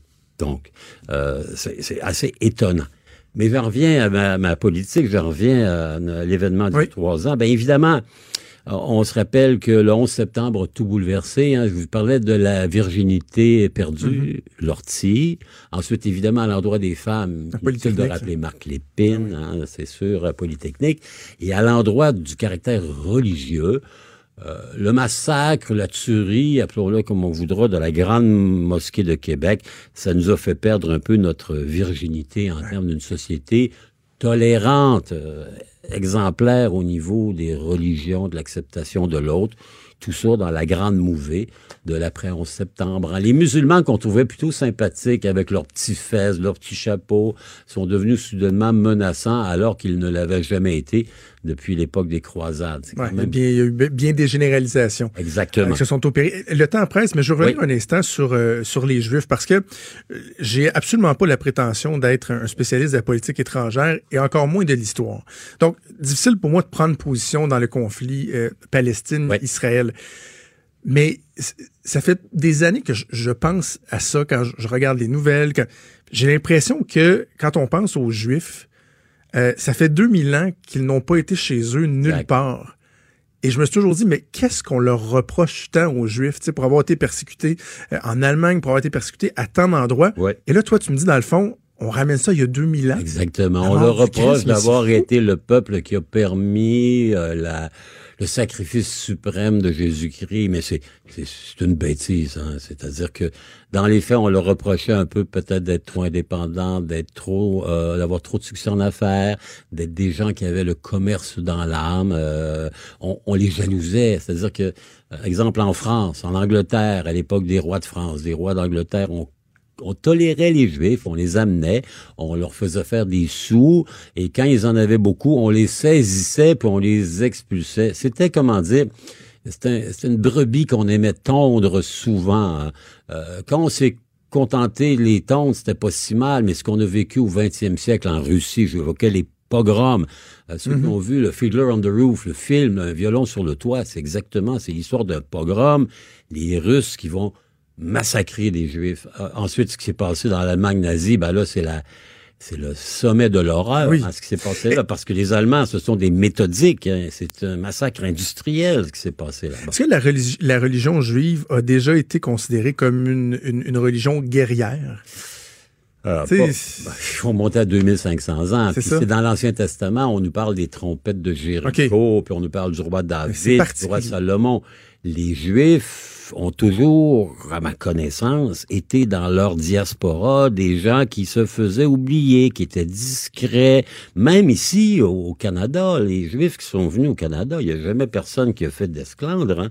Ils ont tenté de se faire élire la première fois en 1801, euh, les frères Hart à Trois-Rivières. Ils n'ont pas été capables de siéger parce qu'on voulait les, leur forcer à prêter euh, serment sur le Nouveau Testament. Le pauvre Ezekiel Hart dit Ouais, ben moi, je suis d'accord pour le, la Bible, l'Ancien Testament, mais le Nouveau, c'est pas moi. On dit Non, tu sièges pas. Puis il a fallu que Louis-Joseph Pépineau, qui est un, un grand homme, à bien des points de vue, dise Non, non. En 1831, le Canada et le Québec sont devenus la première comment dire, euh, partie de l'Empire britannique à ouvrir leurs portes aux citoyens d'origine autre que chrétienne, incluant les Juifs et les musulmans qui, soudainement, ici, 30 ans avant Londres, ont eu des droits. Mais, comment dire, on leur a donné une terre qui est une terre ancienne, la Palestine, en disant, ben là, on, se, on veut se faire pardonner de vous avoir euh, fermé nos portes en 1930, en 1935. En 1935, un bateau, euh, Jonathan, qui s'appelle le Saint-Louis, qui est chargé de 700 juifs allemands qui tentent de s'en venir en Amérique. Ils vont tenter de rentrer aux États-Unis. On va leur dire non, non, non, non, non, non, pas de juifs ici. Ils vont aller à Cuba. Non, non, non, non, non, pas juifs. Ils vont tenter de rentrer au Canada. Non, non, non, non, non. Les 700, on va les renvoyer là-bas. Et sur les 700 qui sont à bord, il y en a près de la moitié qui vont périr durant l'Holocauste. Donc, on comprendra que, hmm. à la suite de cette horreur totale, absolue qu'est l'Holocauste, ben euh, les Juifs soient sur leur défensive. Et quand on voit Netanyahou, quand on voit les mouvements, c'est un pays militarisé qui est lui aussi intransigeant, ben ils ont tellement peur de revivre ce qu'ils ont vécu qu'ils prennent tous les moyens pour s'en démunir, et ça inclut de ne pas reconnaître aux Palestiniens, qui sont là depuis longtemps, quand même la Les Palestiniens qui n'ont pas, pas une situation qui, euh, non, non, non, ils ont été, est facile, qui est, qui est acceptable. Ils ont été considérés comme des Juifs d'une certaine manière. Les Israéliens les traitent comme on a traité leurs ancêtres juifs à l'occasion. Donc, euh, c'est vraiment euh, l'idée de Trump, le, fromage suisse, moi, j'y crois pas vraiment, mais mieux vaut un fromage suisse avec plein de trous que pas de fromage du tout. On a relevé le défi de parler des deux. Merci beaucoup, Denis. Salut. On se la semaine prochaine. Salut à tous. Il est franc et nuancé. Jonathan Trudeau. La politique lui coule dans les veines. Vous écoutez Franchement dit. On va faire le tour euh, de l'actualité. Maude, ben, évidemment, on en parlait avec Denis Anger. C'est aujourd'hui qu'on souligne le troisième anniversaire de la tragédie euh, de la Grande Mosquée de Québec qui avait emporté six personnes. Oui, il y a des commémorations qui sont prévues dans plusieurs villes, dont Montréal et Québec. Il y a le premier ministre François Legault qui est censé prendre la parole d'ailleurs. Donc, le collectif citoyen 29 janvier, je me souviens, qui organise un souper commémoratif à l'église Saint-Mathieu à Sainte-Foy. Un événement qui devrait réunir environ 300 personnes. C'est gratuit, mais il faut avoir euh, un billet. Ensuite, point de presse, puis aussi une activité euh, porte ouverte au Centre culturel islamique de Québec. On dit que c'est pour échanger sur le lieu même de l'attentat autour de toutes les marques de témoignages aussi de solidarité qui ont été reçues de partout dans le monde. Euh, il y aurait une conférence de presse aussi qui, euh, qui est prévue euh, à la mosquée de Québec en fin d'avant-midi. On peut aussi lire ce matin dans un texte de la presse canadienne le président du Centre culturel islamique de Québec, donc Boufelja Ben Abdallah, qui fait une sortie contre la loi 21 la, loi 21 qui interdit le port de signes religieux aux employés de l'État en position d'autorité. Ça comprend ah. aussi les enseignants. Donc, euh, M. Ben Abdallah dit que selon lui, cette loi-là est venue mettre du trouble. Donc, je le cite dans la vie des familles musulmanes, il croit que la place euh, d'une partie de la société, que ça place une partie de la société au banc des, accusés, des accusés. Et encore une fois, on se sent minoritaire, visé, surtout la femme musulmane qui se trouve pénalisée. Lui, voit un recul important. Il dit que c'est pas nécessairement bon pour euh, l'équilibre de la société. En gros, il s'inquiète des contre-coups donc de la loi 21. Attention aux amalgames, attention aux amalgames. Euh, il a droit à son, son opinion. Euh, d'aborder cette question-là dans une journée comme celle-ci, je trouve que il y a un rapprochement qui, au mieux, est inhabile, euh, qui est malhabile et au pire, qui est risqué. De faire un rapprochement, donc, entre une attaque épouvantable perpétrée par un terroriste, que moi, je n'hésite pas à qualifier de terroriste, Alexandre Bissonnette, et de parler d'une intention gouvernementale euh, d'assurer une neutralité complète de certaines personnes en position d'autorité au sein de l'État, j'ai envie de dire attention. Attention, je, ne crois pas que cette journée-là doive servir à ça. Elle doit nous servir à nous rappeler la mémoire de ces personnes-là qui sont décédées. Ibrahima Barry, qui avait 39 ans. Mamadou Tanou Barry, qui avait 42 ans. Khaled Belkacemi, 60 ans. Abdel Krim Hassan, 41 ans. Azedine Soufiane, 57 ans. Abou Bakar Tabti, 44 ans. C'est à eux qu'on doit penser. Puis, tu sais, je regardais les, les, détails quand on regarde, par exemple, sur, euh, sur, sur Wikipédia, là, les, les, détails, comment on décrit euh, euh, cette tragédie-là. On dit 6 morts, 8 blessés. Oui, il y a eu 8 blessés, dont 6 blessés graves. Mais le nombre de blessés, quand on parle en dommages collatéraux, euh, en cicatrices. Les... Mm. Eh, c'est énorme. C'est une communauté même au complet. Là, Exactement. Chacune de ces personnes-là, euh, avait des femmes, avait des enfants. On parle de 17 orphelins en tout, là, si je ne me trompe pas, 17 ou 19, euh, qui, eux, ben, leur vie, vont passer leur vie avec ça. Là. Ils sont marqués jamais. Ouf, alors évidemment, on pense à ces gens-là, mais quand même, mise en garde de ne pas, euh, de ne pas euh, s'en aller dans des drôles, euh, des drôles de, de, sentiers, si on veut, dans l'analyse qu'on fait trois ans plus tard. Est-ce que Jean Boulet s'est fait revirer de bord dans ses short mode par le ben, premier ministre François Legault? Je pense que oui, parce que suite euh, au tweet de Gabriel Bouchard, donc on en a parlé en début euh, d'émission, qui a semé euh, la polémique. tout ben le monde en parle. Tout le monde estime que ben il faudrait peut-être qu'elle démissionne ou qu'on lui montre la porte. Et il y avait entre autres le ministre Jean Boulet, ministre du Travail, qui lui avait dit ben qu'il y avait une une réflexion qui allait être menée au ministère du Travail sur la pertinence de continuer à financer la FFQ. Euh, et ben là, c'est un petit peu fait revirer de banque par François Legault ah. qui a dit en scrum, donc en, point de presse au, euh, devant les journalistes il y a quelques instants, qu'il n'est pas question, parce qu'on n'aime pas une déclaration, de réviser le financement de la FFQ. Tiens, tiens, tiens, tiens, le terrain oh ben, glissant dont je parlais, euh, entre autres, hier, elle ajoute. oui, oui, hier, elle ajoute, j'ai soulevé ce point-là que j'ai ramené ce matin de dire euh, il faut faire attention, là, pas donner l'impression que parce que le gouvernement n'aime pas quelque chose, il va euh, couper le financement. Terrain très, très, très glissant, même si tous conviennent que c'était absolument épouvantable les, déclarations de Gabriel Bouchard je trouve ça euh, je trouve ça bien intéressant parce qu'hier après-midi, justement, avant d'aller en ondes à la joute, je parlais. Moi, j'ai l'avantage d'être dans la salle des nouvelles ici, avec tous les collègues qui suivent l'actualité puis qui écrivent les textes euh, qui touchent euh, ce qui se passe à l'Assemblée nationale.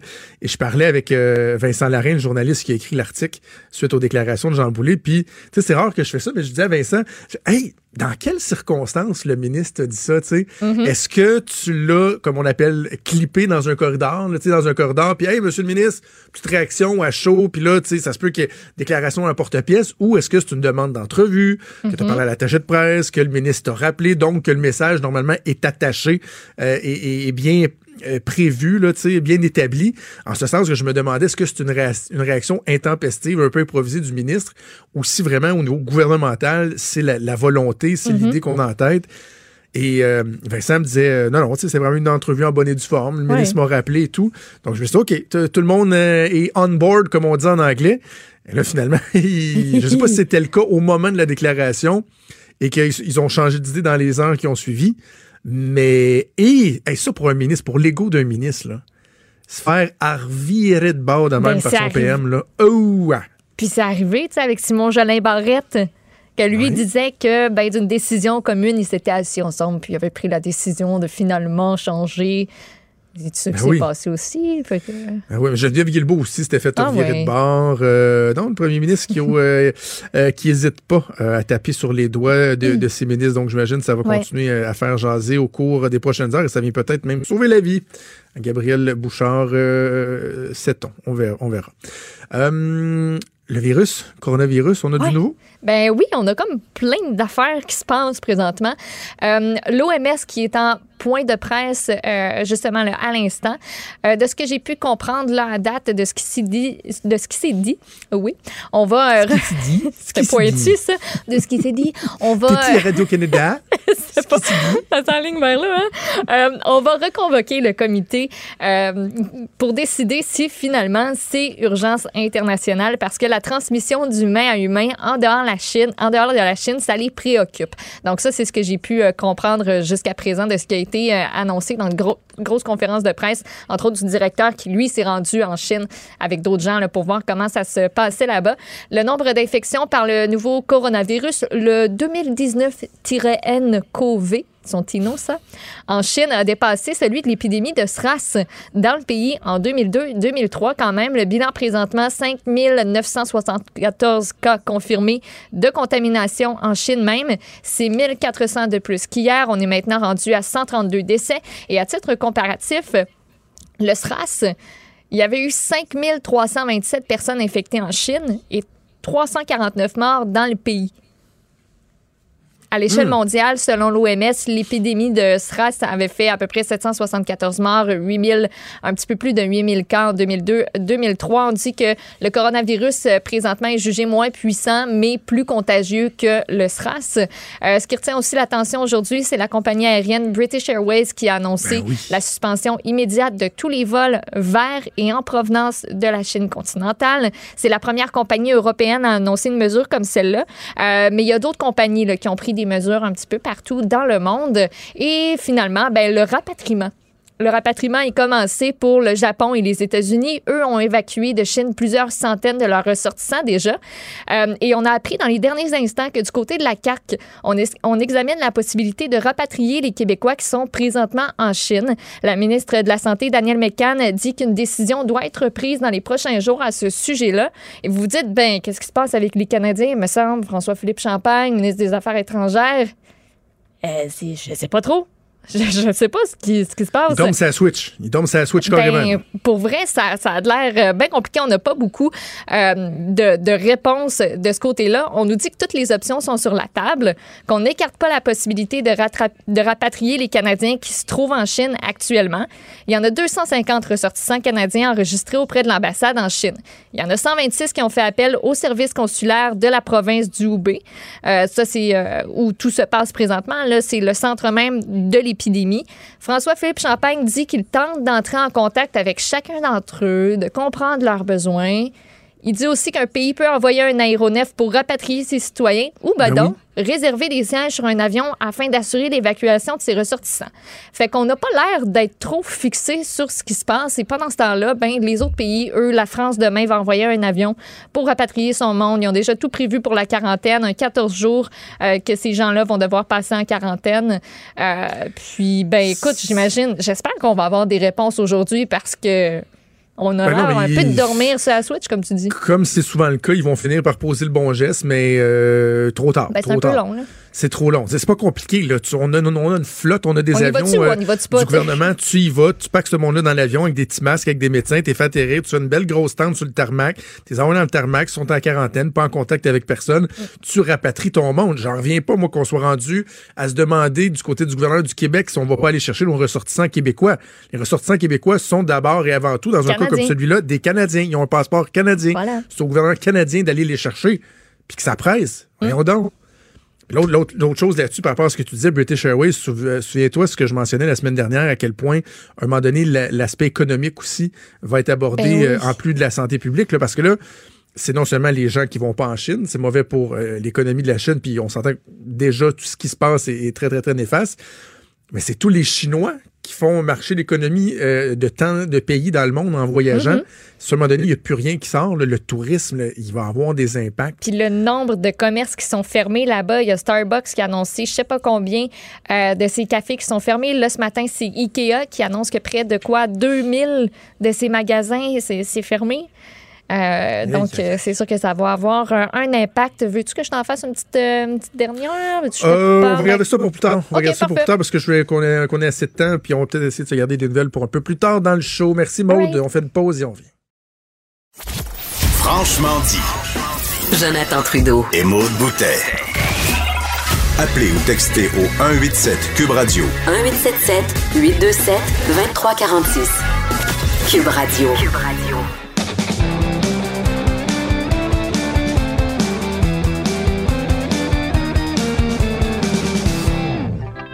Chronique disque dur avec Stéphane Plante. Salut Stéphane. Salut Jonathan.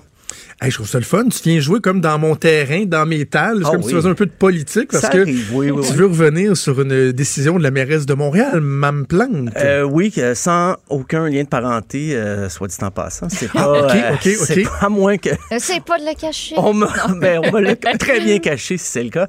Euh, c'est qu'hier, elle, elle annonçait sur, ben, sur les réseaux sociaux que finalement, elle modifiait les heures d'ouverture pour les disquaires. Parce que, pour revenir sur une histoire, c'est en décembre dernier, quatre disquaires indépendants du Myland euh, ont reçu une amende très salée, comme quoi il avait été ouvert en dehors des heures euh, permises. Et c'était lors du euh, Record Store Day, la, journée des disquaires, le 13 avril dernier. Et il y avait eu un, un inspecteur qui est passé, les avisés de ça, et quand ils ont reçu l'amende, ils étaient assez surpris. On parle d'amendes qui peuvent aller jusqu'à 2900 dollars. Ça peut paraître peut-être euh, pas tant que ça, mais pour des disquaires indépendants qui ont la misère à survivre, des petits commerces de proximité comme ça, c'est une facture assez salée. Donc, Ah oui. l'administration municipale qui a l'autorité peut modifier les heures d'ouverture euh, des commerces. Déjà, les libraires sont autorisés à ouvrir plus tard la fin de semaine. Et c'est ce qui était arrivé. En fait, c'était un samedi, le, le 13 avril, où les disquaires ont reçu des, des- des amendes. Et ça fait des années qu'ils font ça. C'est parce que lors de la journée des euh, disquaires indépendants, de, de la journée du Record Store Day, il y a des prestations, des petits parties. Ça, ça, dé- ça dépasse un peu le Ben 9 oui. à 5 et tout ça. C'est très festif. Je pense que c'était toléré, mais l'année dernière, des inspecteurs sont passés, des, des- très officiels, les inspecteurs. Ah, du- ouais, ouais, ouais, avec une petite mallette en cuir, puis la petite Ah, cravate ouais. en cuirette brune, là. Puis le grand manteau long, là. Et Moi, moi, quand les- m'arrivais à la maison, moi, dire à ma femme ou à mon homme que je leur ai dit aujourd'hui, t'aurais été fier de moi, c'est. Gang de pathétique. Et le, le pire, c'est que c'était quelques minutes. Là. On parle pas, ils n'ont pas Mm. fermé à 3 heures du matin pour compétitionner les bars. là. Non, c'était quelques minutes. Ça a débordé un peu. Euh, ce qu'on ne dit pas, par contre, est-ce que leurs dettes vont être exonérées? Est-ce que les magasins...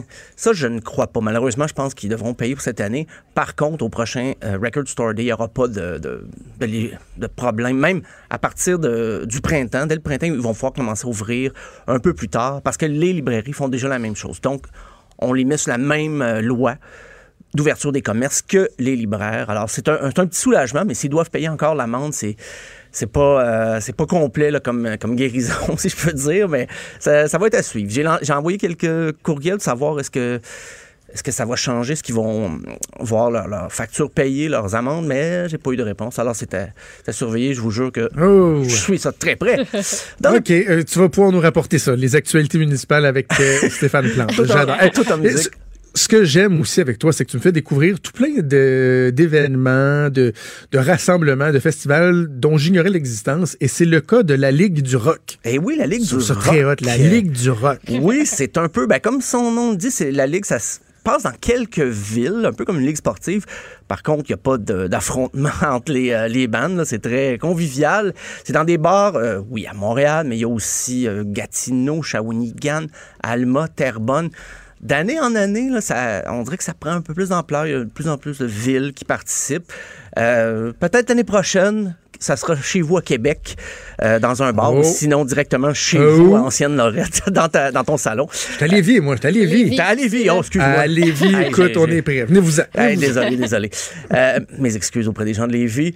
Euh, c'est à vérifier bien. Cette année, quand même, ça, c'est dans quelques bars de, de Montréal et de région. Ça commence le 5 mars avec Barf. Le, le- non, ils ont fait pas mal de- de- d'albums dans le métal des années 90-2000. Ben oui. On sait que Barf, avec un nom comme ça, c'est pas un boys C'est à l'ESCO le 5 mars. Et en première partie, il y a un groupe, un groupe qui s'appelle F, F Tout. Je me, demande, je me demande bien ce que signifie ce F. F tout. Et euh, juste à côté, là, au Quai des Brumes, toujours le 5 mars, je pense que c'est le seul soir où il y a deux shows simultanés, mais c'est le lancement de la soirée et on peut passer d'un bar à l'autre. Je l'ai fait assez souvent. Euh, au Quai des Brumes, donc le groupe Hidalgue. I-D-A-L-G, un mélange assez hétéroclite de rock avec des touches d'électro. Je résume ça le plus simplement possible là, parce que des fois, je peux aller très loin dans des descriptions nichées. Euh, première partie, le- les je pense, je le prononce correct, les Oudou, O-O-D, O-O, formation garage surf, Genre voodoo, mais pas de V. pas de V, voilà, entièrement féminine. Euh, je vais être franc, euh, je connais, il y a deux, il y a deux des filles, c'est des amis à moi, mais c'est tout nouveau, ça, donc c'est à découvrir. Le 5 mars, il y a aussi Dune, le groupe Dune qui fera la première partie. Le 6 mars, c'est à Saint-Hyacinthe que ça se passe, au bar Les Haricots. Gros trip euh, Psycho Billy, euh, The Brains qui vont jouer euh, le 6 mars à Saint-Hyacinthe. Le 7 mars, rencontre au sommet à Terrebonne avec Grimskunk et Mononcle Serge. Ça va brasser pas mal. Euh, souligner d'ailleurs au passage que le 7 février, Mononcle Serge va lancer le tome 2 de sa compilation Réchauffé. Réchauffé parce qu'il reprend ses propres chansons, mais il les modifie pas mal euh, l'orchestration et tout ça. Donc, ça vérifié. Euh, petite pause dans la programmation de la Ligue du Rock et ça nous mène le 12 mars. Et là, c'est quasiment la Ligue du Trad parce que c'est le rêve du diable. Les pionniers, euh, avec, avec la bottine souriante, le, le rêve du diable est toujours pas loin. Ils vont être en spectacle. Euh, Peut-être qu'ils vont év- développer une thématique un peu plus rock pour leur participation euh, à ce spectacle-là, le 12 mars.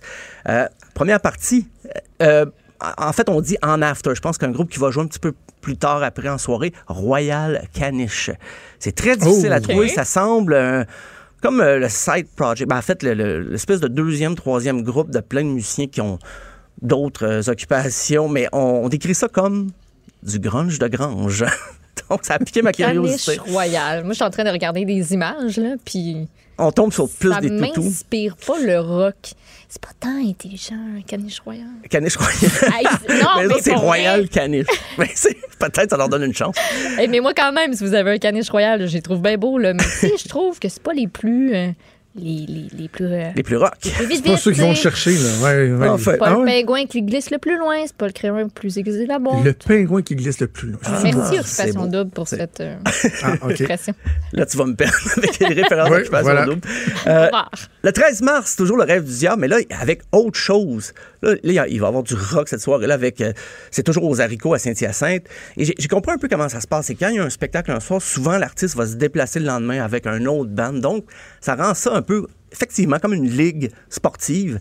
Euh, le 14 mars à Gatineau, avec autre chose encore une fois, mais avec Danny Placard, cette fois-là, qui va faire la, première par- partie. Et aujourd'hui même, Danny Placard lance son album Je connais rien à l'astronomie. C'est ça le nom de l'album. Et euh, on va écouter d'ailleurs un extrait, la pièce Maman.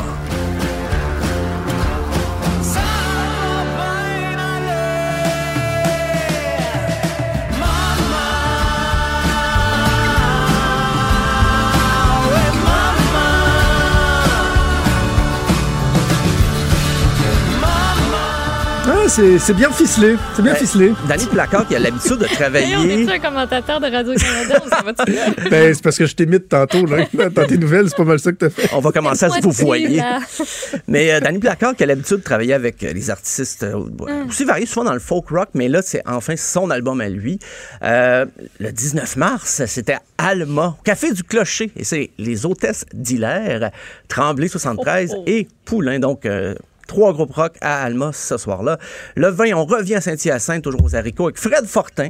Et là, encore là, il y a un after avec des groupes euh, comme Crab et mon groupe dont j'aime prononcer le nom, le, le surprononcer, Fudge. Et on va écouter l'extrait. Fudge. L'extrait, parce qu'il lance un album en fin de semaine, le 31 janvier, vendredi, l'album Enterré vivant.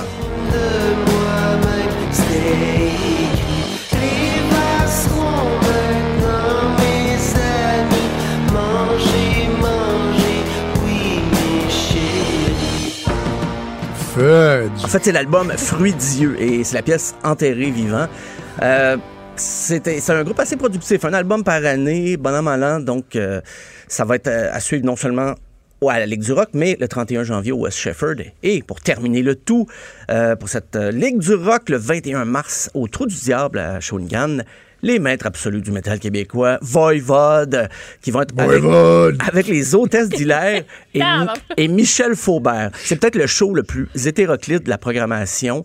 Vraiment, parce que avec les hôtesses d'Hilaire, on n'est pas dans le métal, on est ailleurs. Michel Faubert, c'est une autre approche aussi. Donc, ça reste le show qui va surprendre peut-être le- le- les festivaliers, si on peut dire, les, les partisans de la Ligue. Donc, euh, c'est jusqu'au 21 mars. Partisan de la Ligue. Euh, Maude, euh, à ton âge, à ton jeune âge, Ouais. barf, ça doit absolument rien te dire. Absolument rien dire. Moi, j'avais des amis Ça qui écoutaient ça quand j'étais un peu punk. Euh, Prends un barf euh, pour te. C'est pas Ouais. juste. euh, C'est un pour- sigle, en fait. C'est ouais. ça, c'est, ça, ça Ok. veut pas juste dire vomir. Les euh, lettres veulent dire quelque ça. chose. Ça veut dire blasting all rotten fuckers. Ah,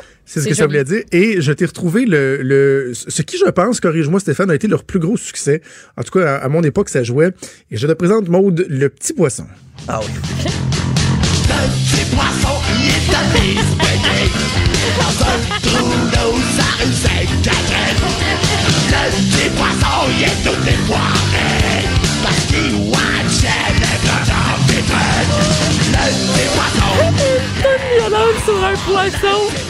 C'est bon. Ah, tu fais une audition de la voix avec ça, puis Wow. euh, si personne se revire, je sais pas.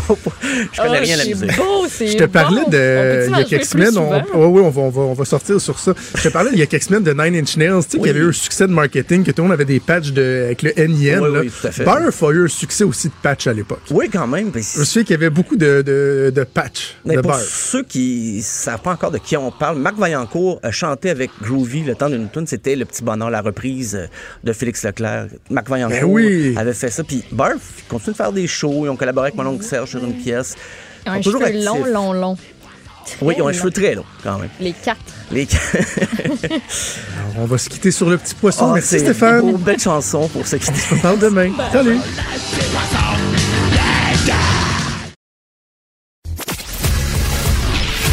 Il est franc et nuancé. Jonathan Trudeau. La politique lui coule dans les veines. Vous écoutez Franchement dit. C'est la chronique de Maude aujourd'hui. Et. Maude, tu nous parles d'un sujet hop la vie, euh, la thanatologie. Oui, c'est là qu'on Le genre de job que je ferais pas. Ben pourquoi? Tu sais, moi, c'est pour.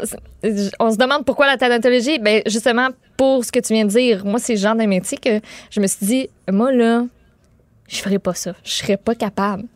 Fait que je suis curieuse. Ça fait que Mais ben, je suis attends, allée attends, poser mes questions. Regarde, je te pose une question, OK? Puis euh, je, je vais donner le crédit de l'autre fois, puis euh, ben oui, ça arrive des fois qu'on regarde ce qui se fait de- dans les autres radios. Puis j'écoutais mon, mon ami Jérôme Landry qui, euh, avec sa gang à la radio, se posait la question pour tel salaire, quel job t'accepterais de faire? Je trouvais que le débat était super intéressant et ils, ils ont parlé d'ailleurs de la thanatologie. Il y avait une personne dans son équipe qui disait Moi, tu me donnerais un million par année, je le ferais pas. Jérôme disait Lui, moi, donne-moi 400 000, puis je vais le faire, je vais l'apprendre la job, puis je vais m'habituer. Je sais pas ce serait quoi mon prix, moi, pour passer mon temps avec des cadavres, à les ouvrir, à les. Je, je sais vraiment pas quel serait mon prix. Je sais pas s'il y en aurait un. Ben peut-être que tu vas changer d'idée après la chronique. Moi, j'ai. Ah oui? ouais, moi, ça a changé ma vision de ce que c'est la thanatologie. Parce que la thanatologie, c'est pas seulement comme. Tu sais, comme beaucoup de gens pensent puis conçoivent, c'est pas juste de travailler avec le corps d'une personne décédée. Oui, c'est ça, mais c'est plus que ça. Euh, puis moi, j'ai de la misère à concevoir ce choix de carrière-là parce que, euh, ben, tu sais, ça me rejoint pas. Puis je voulais pour, pour comprendre pourquoi on décide de pratiquer ce métier-là. Parce que moi, la mort, j'aime pas ça. Je suis pas à l'aise. Euh, Ah, j'aime pas s'en parler. Euh, les funérailles, c'est la- l'affaire qui me rend la plus triste, la plus mal à l'aise, les gens paumés. J'en ai vu une fois dans ma vie, puis je regrette quasiment d'avoir cette image-là en tête. Fait que partant de là, j'ai décidé de mieux comprendre c'est quoi la pratique. Euh, puis pourquoi une jeune femme de mon âge fait ce choix de carrière-là. Je suis curieuse, ça me prend des réponses. Euh, j'ai parlé à un... Maude veut savoir. Oh oui, ce serait ça, là, le nom de la chronique d'aujourd'hui. Euh, j'ai euh, parlé à une professeure en thanatologie, puis aussi à une étudiante. Euh, D'abord, Sophie Benoît, elle, sa spécialité, c'est l'enseignement de la thanatopraxie. Elle supervise aussi les stages en entreprise des étudiants du Collège de Rosemont, du Cégep de Rosemont. Premièrement, je lui ai demandé la thanatologie. C'est quoi? Bien, la thanatologie, on peut voir ça comme l'étude de la mort, mais en technique de thanatologie, qui est le programme de formation, on est vraiment dans le concret. Donc, c'est l'étude de toutes les tâches, dans le fond, pour être un travailleur efficace dans une entreprise funéraire. Fait que nos finissants, ils apprennent, euh, ils ont appris au terme du programme tout ce qu'il faut là pour travailler soit dans une maison funéraire ou dans un cimetière ou dans une entreprise de transport ou encore euh, dans une entreprise de, de, de produits funéraires. C'est bien le Collège de Rosemont. Et c'est le seul cégep public au Québec à offrir le programme technique de thanatologie. On forme les étudiants de trois façons. Donc, la pratique des thanatopraxies, l'embaumement, restauration, soins esthétiques. On euh, parle aussi de l'accompagnement des familles endeuillées les conseils sur les dispositions funéraires, le choix de la sépulture. Fait que, tu vas vraiment... Il y a le côté biologique, il y a le côté psychologique, puis aussi on va explorer tout ce qui est lié à la gestion des activités courantes d'un salon funéraire, plus l'administration. Une des questions que je me posais, c'est si les étudiants pratiquaient sur de vrais corps. Moi, c'est la partie qui me fascine le plus. Puis je pense que c'est ça que les gens aussi ont beaucoup de questions par rapport à Ben ça. oui. Puis la réponse, c'est oui. Il y a des dons. Mais l'apprentissage se fait graduellement. On leur montre dès la première session des vidéos. On leur fait visiter des entreprises funéraires dans lesquelles on voit les employés procéder. Chaque semaine, il y a un volet théorique, a un volet laboratoire aussi. Et c'est là qu'ils vont, dès la première année, pratiquer leur technique sur un corps. Mais ça se fait graduellement. Puis si t'es pas à l'aise, si t'es pas bien, tu peux partir, sortir prendre l'air un 15 minutes, revenir. C'est pas la partie préférée de tout le monde, là. Mais j'imagine qu'ils se pratiquent pas sur des gens qui viennent de décéder. là. C'est des corps qui sont maintenus dans le formol, comme les étudiants en médecine, par exemple. Écoute, ça, j'ai pas posé. euh, je me suis pas rendue jusque-là dans, dans Ouais. ma question. Le métier, c'est vraiment des dons qui ont été faits, puis exactement Ouais, euh, comme, euh, comme, tu, comme tu le dis. Puis moi, j'avais dit la mort, j'aime pas ça, je suis pas à l'aise avec ça. Puis je me demandais si ce contact-là avec les corps ou avec la mort tout court, euh, je me disais que les étudiants, s'ils s'inscrivent, eux, déjà en partant, ça, c'est réglé. Ils sont bien à l'aise. Mais j'ai beaucoup aimé la réponse de la professeure Sophie Benoît. On est élevé un petit peu dans la crainte de la mort. Alors, ça serait un mythe là, de penser que nos étudiants, euh, ce sont tous des gens qui n'ont pas peur de la mort et qui sont à l'aise en présence de personnes décédées. C'est dur de, des fois, ça prend un petit peu de temps de se défaire de la façon qu'on a été élevé, puis ce que la société véhicule aussi là, euh, qu'une personne décédée, c'est pas quelque chose de, c'est quelque chose de négatif. Là, on doit avoir peur de ça. Donc, il y a une période d'apprivoisement nécessaire.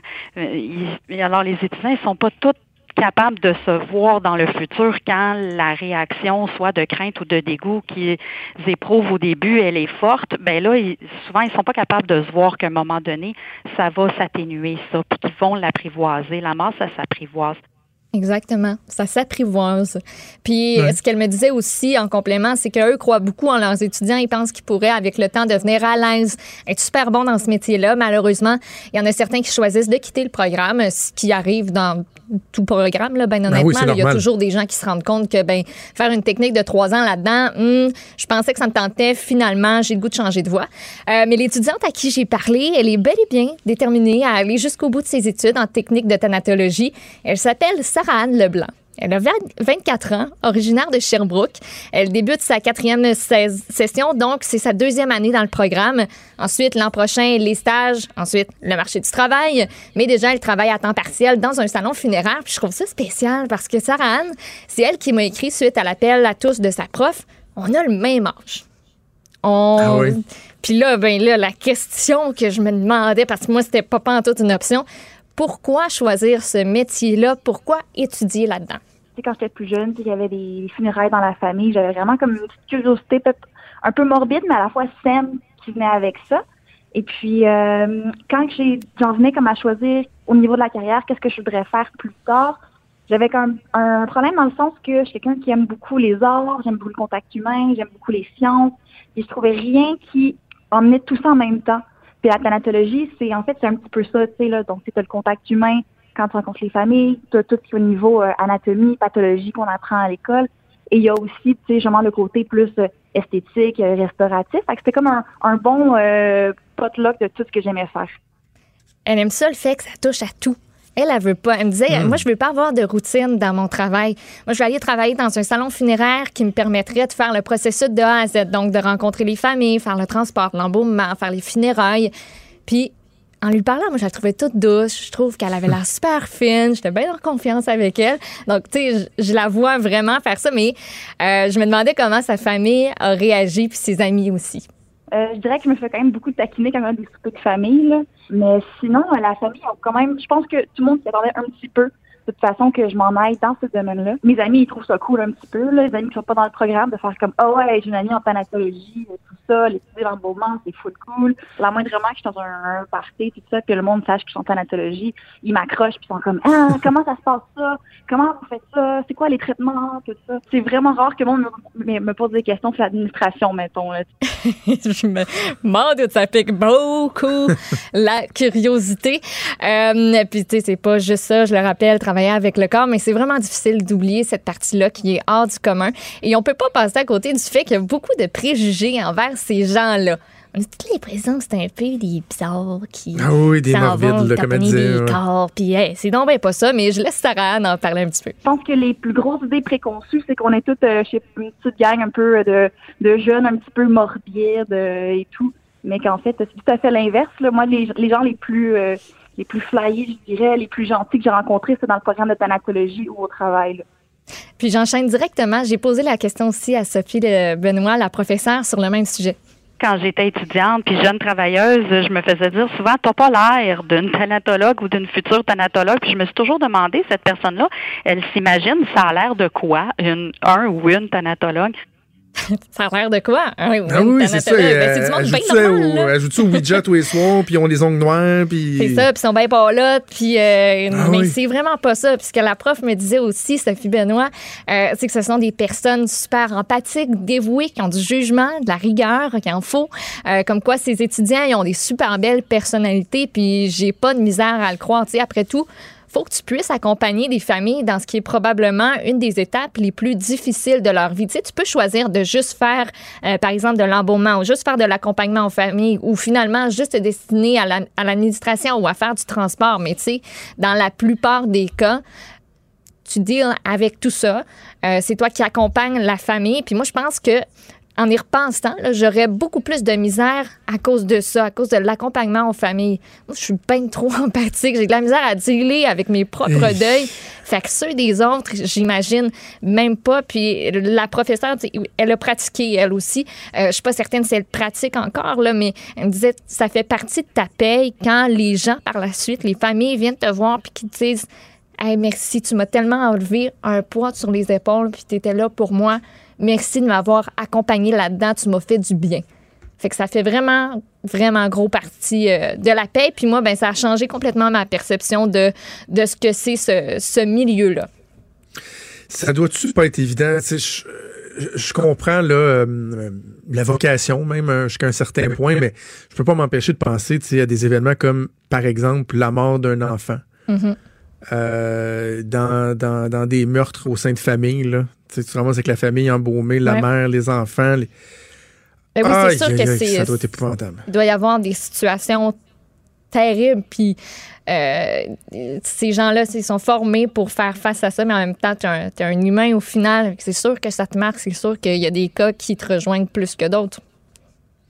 C'est ça, faut pas les juger parce que évidemment, il y a toutes sortes de métiers et ça prend toutes sortes de monde pour faire ces ben métiers-là, mais c'est bien de l'avoir euh, de l'avoir démystifié. Je trouve ça bien bien bien, bien intéressant, Sarah, euh, très intéressante euh, à entendre, mais je qu'on un peu de, la relation par rapport à la mort. Je trouve ça intéressant ce que tu disais parce que moi aussi, j'ai un, immense malaise depuis que je suis tout petit. Je pense que je m'améliore en vieillissant, mm-hmm. rendu à 38 ans, mais je, pense qu'il y a un nom pour ça, là, mais moi, je, je souffrais de cette espèce de drôle de syndrome psychologique, là, je sais pas comment le qualifier, qui fait en sorte que tu as envie de rire lorsque tu te ramasses aux salons funéraires. Ah, pour vrai? Ou euh, dans, dans l'église. Hein, ouais. Ouais, ouais, ouais. Et j'ai déjà vécu, entre autres, euh, un épisode quand j'avais 14-15 euh, ans. J'ai un de mes amis, son, son papa s'était suicidé. Et on s'est ramassé évidemment toute la gang au salon pour pour aller appuyer notre chum. Puis à un moment donné, j'avais dit à, ma petite blonde de l'époque, euh, faut que je sorte d'ici. On était dans la salle, et tout ce que j'avais envie, c'était de pouffer de rire. Là, mais genre, j'avais même le petit rictus. Puis là, tu dis, faut pas que quelqu'un dise quelque chose pour essayer, juste de, de détendre l'atmosphère ou quoi que ce soit. Parce que moi, comme un calme, je vais rire, je serais plus capable de m'arrêter. Et j'ai longtemps été comme ça. Puis j'ai même trop souvent dans ma vie euh, je te dirais même, euh, trouver des occasions pour ne pas avoir à faire face à ce malaise-là. Et l'exemple le plus marquant, puis je me demande, Maud, si j'ai pas commencé à changer après ça, c'est euh, quand Claude Béchard est décédé. Quand le ministre euh, Claude mm-hmm. Béchard est décédé, Évidemment, Claude était adoré euh, au sein de la famille euh, politique euh, libérale, puis dans la population aussi, avec, il avait vaincu son premier cancer, les gens avaient été très empathiques, bon, il a eu son deuxième cancer, il était décédé, puis moi, de, de par mes responsabilités au cabinet du premier ministre, pendant une certaine époque, surtout lorsqu'il était revenu en titre de ministre après, après son, son premier, son premier cancer, j'ai beaucoup travaillé avec lui. il y avait un comité le matin, on était quelques-uns là-dessus, puis à un moment donné, des fois, on co-présidait l'appel ensemble. J'avais même euh, une inside avec lui qui était super drôle. Tu sais, quand il était à l'hôpital, euh, on s'est échangé. Et quand il est décédé, euh, les funérailles étaient à la Pocatière de, de mémoire, d'où il vient, en tout cas pas très loin de chez nous, là, une heure et demie de route. Et je devais y aller avec des collègues, tout le monde faisait du covoiturage. Et comme une heure avant de partir, je me suis trouvé une raison boboche de choquer. OK. J'y ai pas été. Et je me souviens d'avoir regardé la cérémonie à la télé J'étais assis à la petite table dans le salon, pas sur le divan, là, tu sais, juste assis à la table dans le milieu, là. Ouais. Puis à un moment donné, je me suis mis à brailler, puis j'avais tellement honte de moi, là. De pas être Je capable me d'y disais, mais t'es tellement con de pas être allé, là. Tu sais, tous mes collègues de travail, sa famille, tout le monde était là. Puis en plus, tu sais, lui était là. C'était c'était l'occasion de lui rendre un dernier hommage. J'ai été trop peu heureux pour y aller parce que je savais pas comment gérer ce que ça suscitait en moi. Cette relation-là, cette proximité-là face à la mort, face Mm. à la tristesse, euh, l'incompréhension. Et je m'en suis tellement voulu, Maude. Là. Puis là, depuis ce temps-là, je, je pense que je, je suis un peu mieux. Tu peux pas dire quelqu'un, tu peux pas dire, Hey, je suis tellement à l'aise face à la mort, là, ce serait un peu particulier. Mm. Mais tu sais, ça fait partie de la vie, là. Ben, c'est ça. Puis C'est la réalité. moi, je te dirais que ce qui me dérange le plus, j'ai pas peur de mourir. Moi, c'est les autres qui m'entourent. Moi, j'ai pas hâte que ça se produise. Tu sais, ça s'est déjà produit dans ma famille et tout ça, mais moi, juste de penser au fait que ça va réarriver, ça, là, j'ai le goût de brailler. Puis Ouais. des funérailles, là, moi, je, toi, tu dis, toi, t'avais comme le syndrome de partir à rire, là. Incapable d'arrêter de pleurer, moi. Incapable. Mais tu sais, des gros. Des grosses pleurs, là. Puis Ah oui. on dirait que tout ce qui entoure une funéraille, là, ça amplifie l'affaire. Je déteste les funérailles. J'ai ça. J'ai ça. Je déteste ça. Je trouve que c'est tellement pas. Tu sais, je, je respecte ça, mais moi, c'est pas un hommage qui me conviendrait. Ah non? Non, je je- non. Dans une église, puis tout ça, je, je, je, je- j'ai- j'ai ça. Je sais pas comment dire, quoi dire Je d'autre que pas. je déteste ça. Je, le son de l'orgue, pour moi, c'est associé à la mort. Ça, ça m'énerve. J'ai ça. Je suis pas bien avec ça. Tout vient amplifier la noirceur de ce moment-là. Le- moi, le recueillement, je le trouve pas là-dedans. Tu comprends? Ben, ben, ben, oui, je, te, je- te comprends absolument. puis je pense que c'est propre, euh, propre à chacun, mais il y a beaucoup de gens aussi qui, justement, ils voient une, une- une occasion, premièrement, de faire face à, à ta peine. Tu sais, je- moi, j'ai eu, euh, dans les dernières années, là, j'ai eu euh, trois funérailles de, de gens proches de moi. Euh, ma grand-maman qui est décédée, le père de ma conjointe qui est décédé dans un accident tragique. J'ai un oncle qui est décédé il y a deux ans dans un accident tragique. Et chaque fois, quand je te dis, je pense que j'ai évolué, là, chaque fois, au moment des funérailles, des cérémonies, j'ai pleuré ma vie. Là. Mm. Tu sais, au, au funérailles de, de, de mon beau-père, je pense que c'est celui qui pleurait le plus, sais. Pas que mon beau-frère, puis mes belles-sœurs, puis, puis ma belle-sœur, puis ma blonde pleuraient pas, là, mais je- à un moment donné, c'est comme si tu ouvres les vannes, puis Ben oui, mais c'est ça. C'est parti. c'est fou, là. Tu sais, puis euh, hey, ma, ma grand-maman qui est décédée il y a quelques années, là, c'était tellement euh, touchant. Maude, euh, Alexia, ma deuxième, venait de venir au monde. ok? Puis ma grand-mère a été malade euh, très, très, très longtemps. Euh, elle a souffert longtemps avant de finir par, euh, par être libérée de ses souffrances. Et je pensais pas qu'elle qu'elle était pour rencontrer Alexia. Tu sais, quand, quand Mélissa était enceinte. Ouais. Et finalement, ma grand-mère, elle s'est rendue jusque-là. Et j'ai même pu aller, à un moment donné, à l'hôpital avec, euh, avec ma blonde puis avec la petite pour lui présenter Alexia qui avait quelques Ah, semaines beau, ou ça. un mois. J'ai des photos incroyables de ma grand-mère qui, euh, qui tient Alexia. Tu sais, c'est- les, deux générations, c'est c'est de toute beauté. Puis elle était tellement euh, euh, rayonnante, elle était tellement merveilleuse, ma, ma grand-maman, à, à ce moment-là. Puis ma grand-mère avait l'habitude de donner à tous ses petits-enfants une petite médaille, là qu'elle faisait baptiser, une Ouais. petite médaille là, euh, de la ouais, religion catholique de l'Église, puis elle allait la faire baptiser, puis elle trouvait ça bien terrible de pas avoir pu faire baptiser celle d'Alexia. Et euh, lorsqu'on avait été au, au, euh, au salon, lorsqu'il y avait l'exposition, et que... Bon, excuse-moi. Pauline. et que le, le- le prêtre était venu euh, avec la famille, j'avais demandé si le prêtre, de- devant ma grand-mère, pouvait bénir la, la petite médaille Hey, pour que ma grand-mère puisse euh, ouais, pour que ma grand-maman puisse euh, puisse être en paix. Puis euh, pourtant, je suis pas je suis pas pratiquant là, mais le moment a amené a amené ça. Puis tu sais, j'ai tellement pleuré, t'as même pas idée là, juste d'en parler, j'ai Ben de la misère à l'évoquer. Mais tu vois, je te raconte ça pour te dire que pour certaines personnes, puis je, te- je comprends ton malaise comme je te dis, mais pour certaines personnes, ça peut amener euh, ces aspects-là, tu sais, de- Ben de- oui. de- d'accepter oui, tu, hey, tu vas ça, pleurer, le tu vas pleurer, tu vas pleurer, mais après ça, c'est ça. Après ça, tu peux prendre une, une grande respiration euh, et passer à d'autres choses. Voilà. Hey, on C'est est tout un sujet. hein? C'est tout un sujet.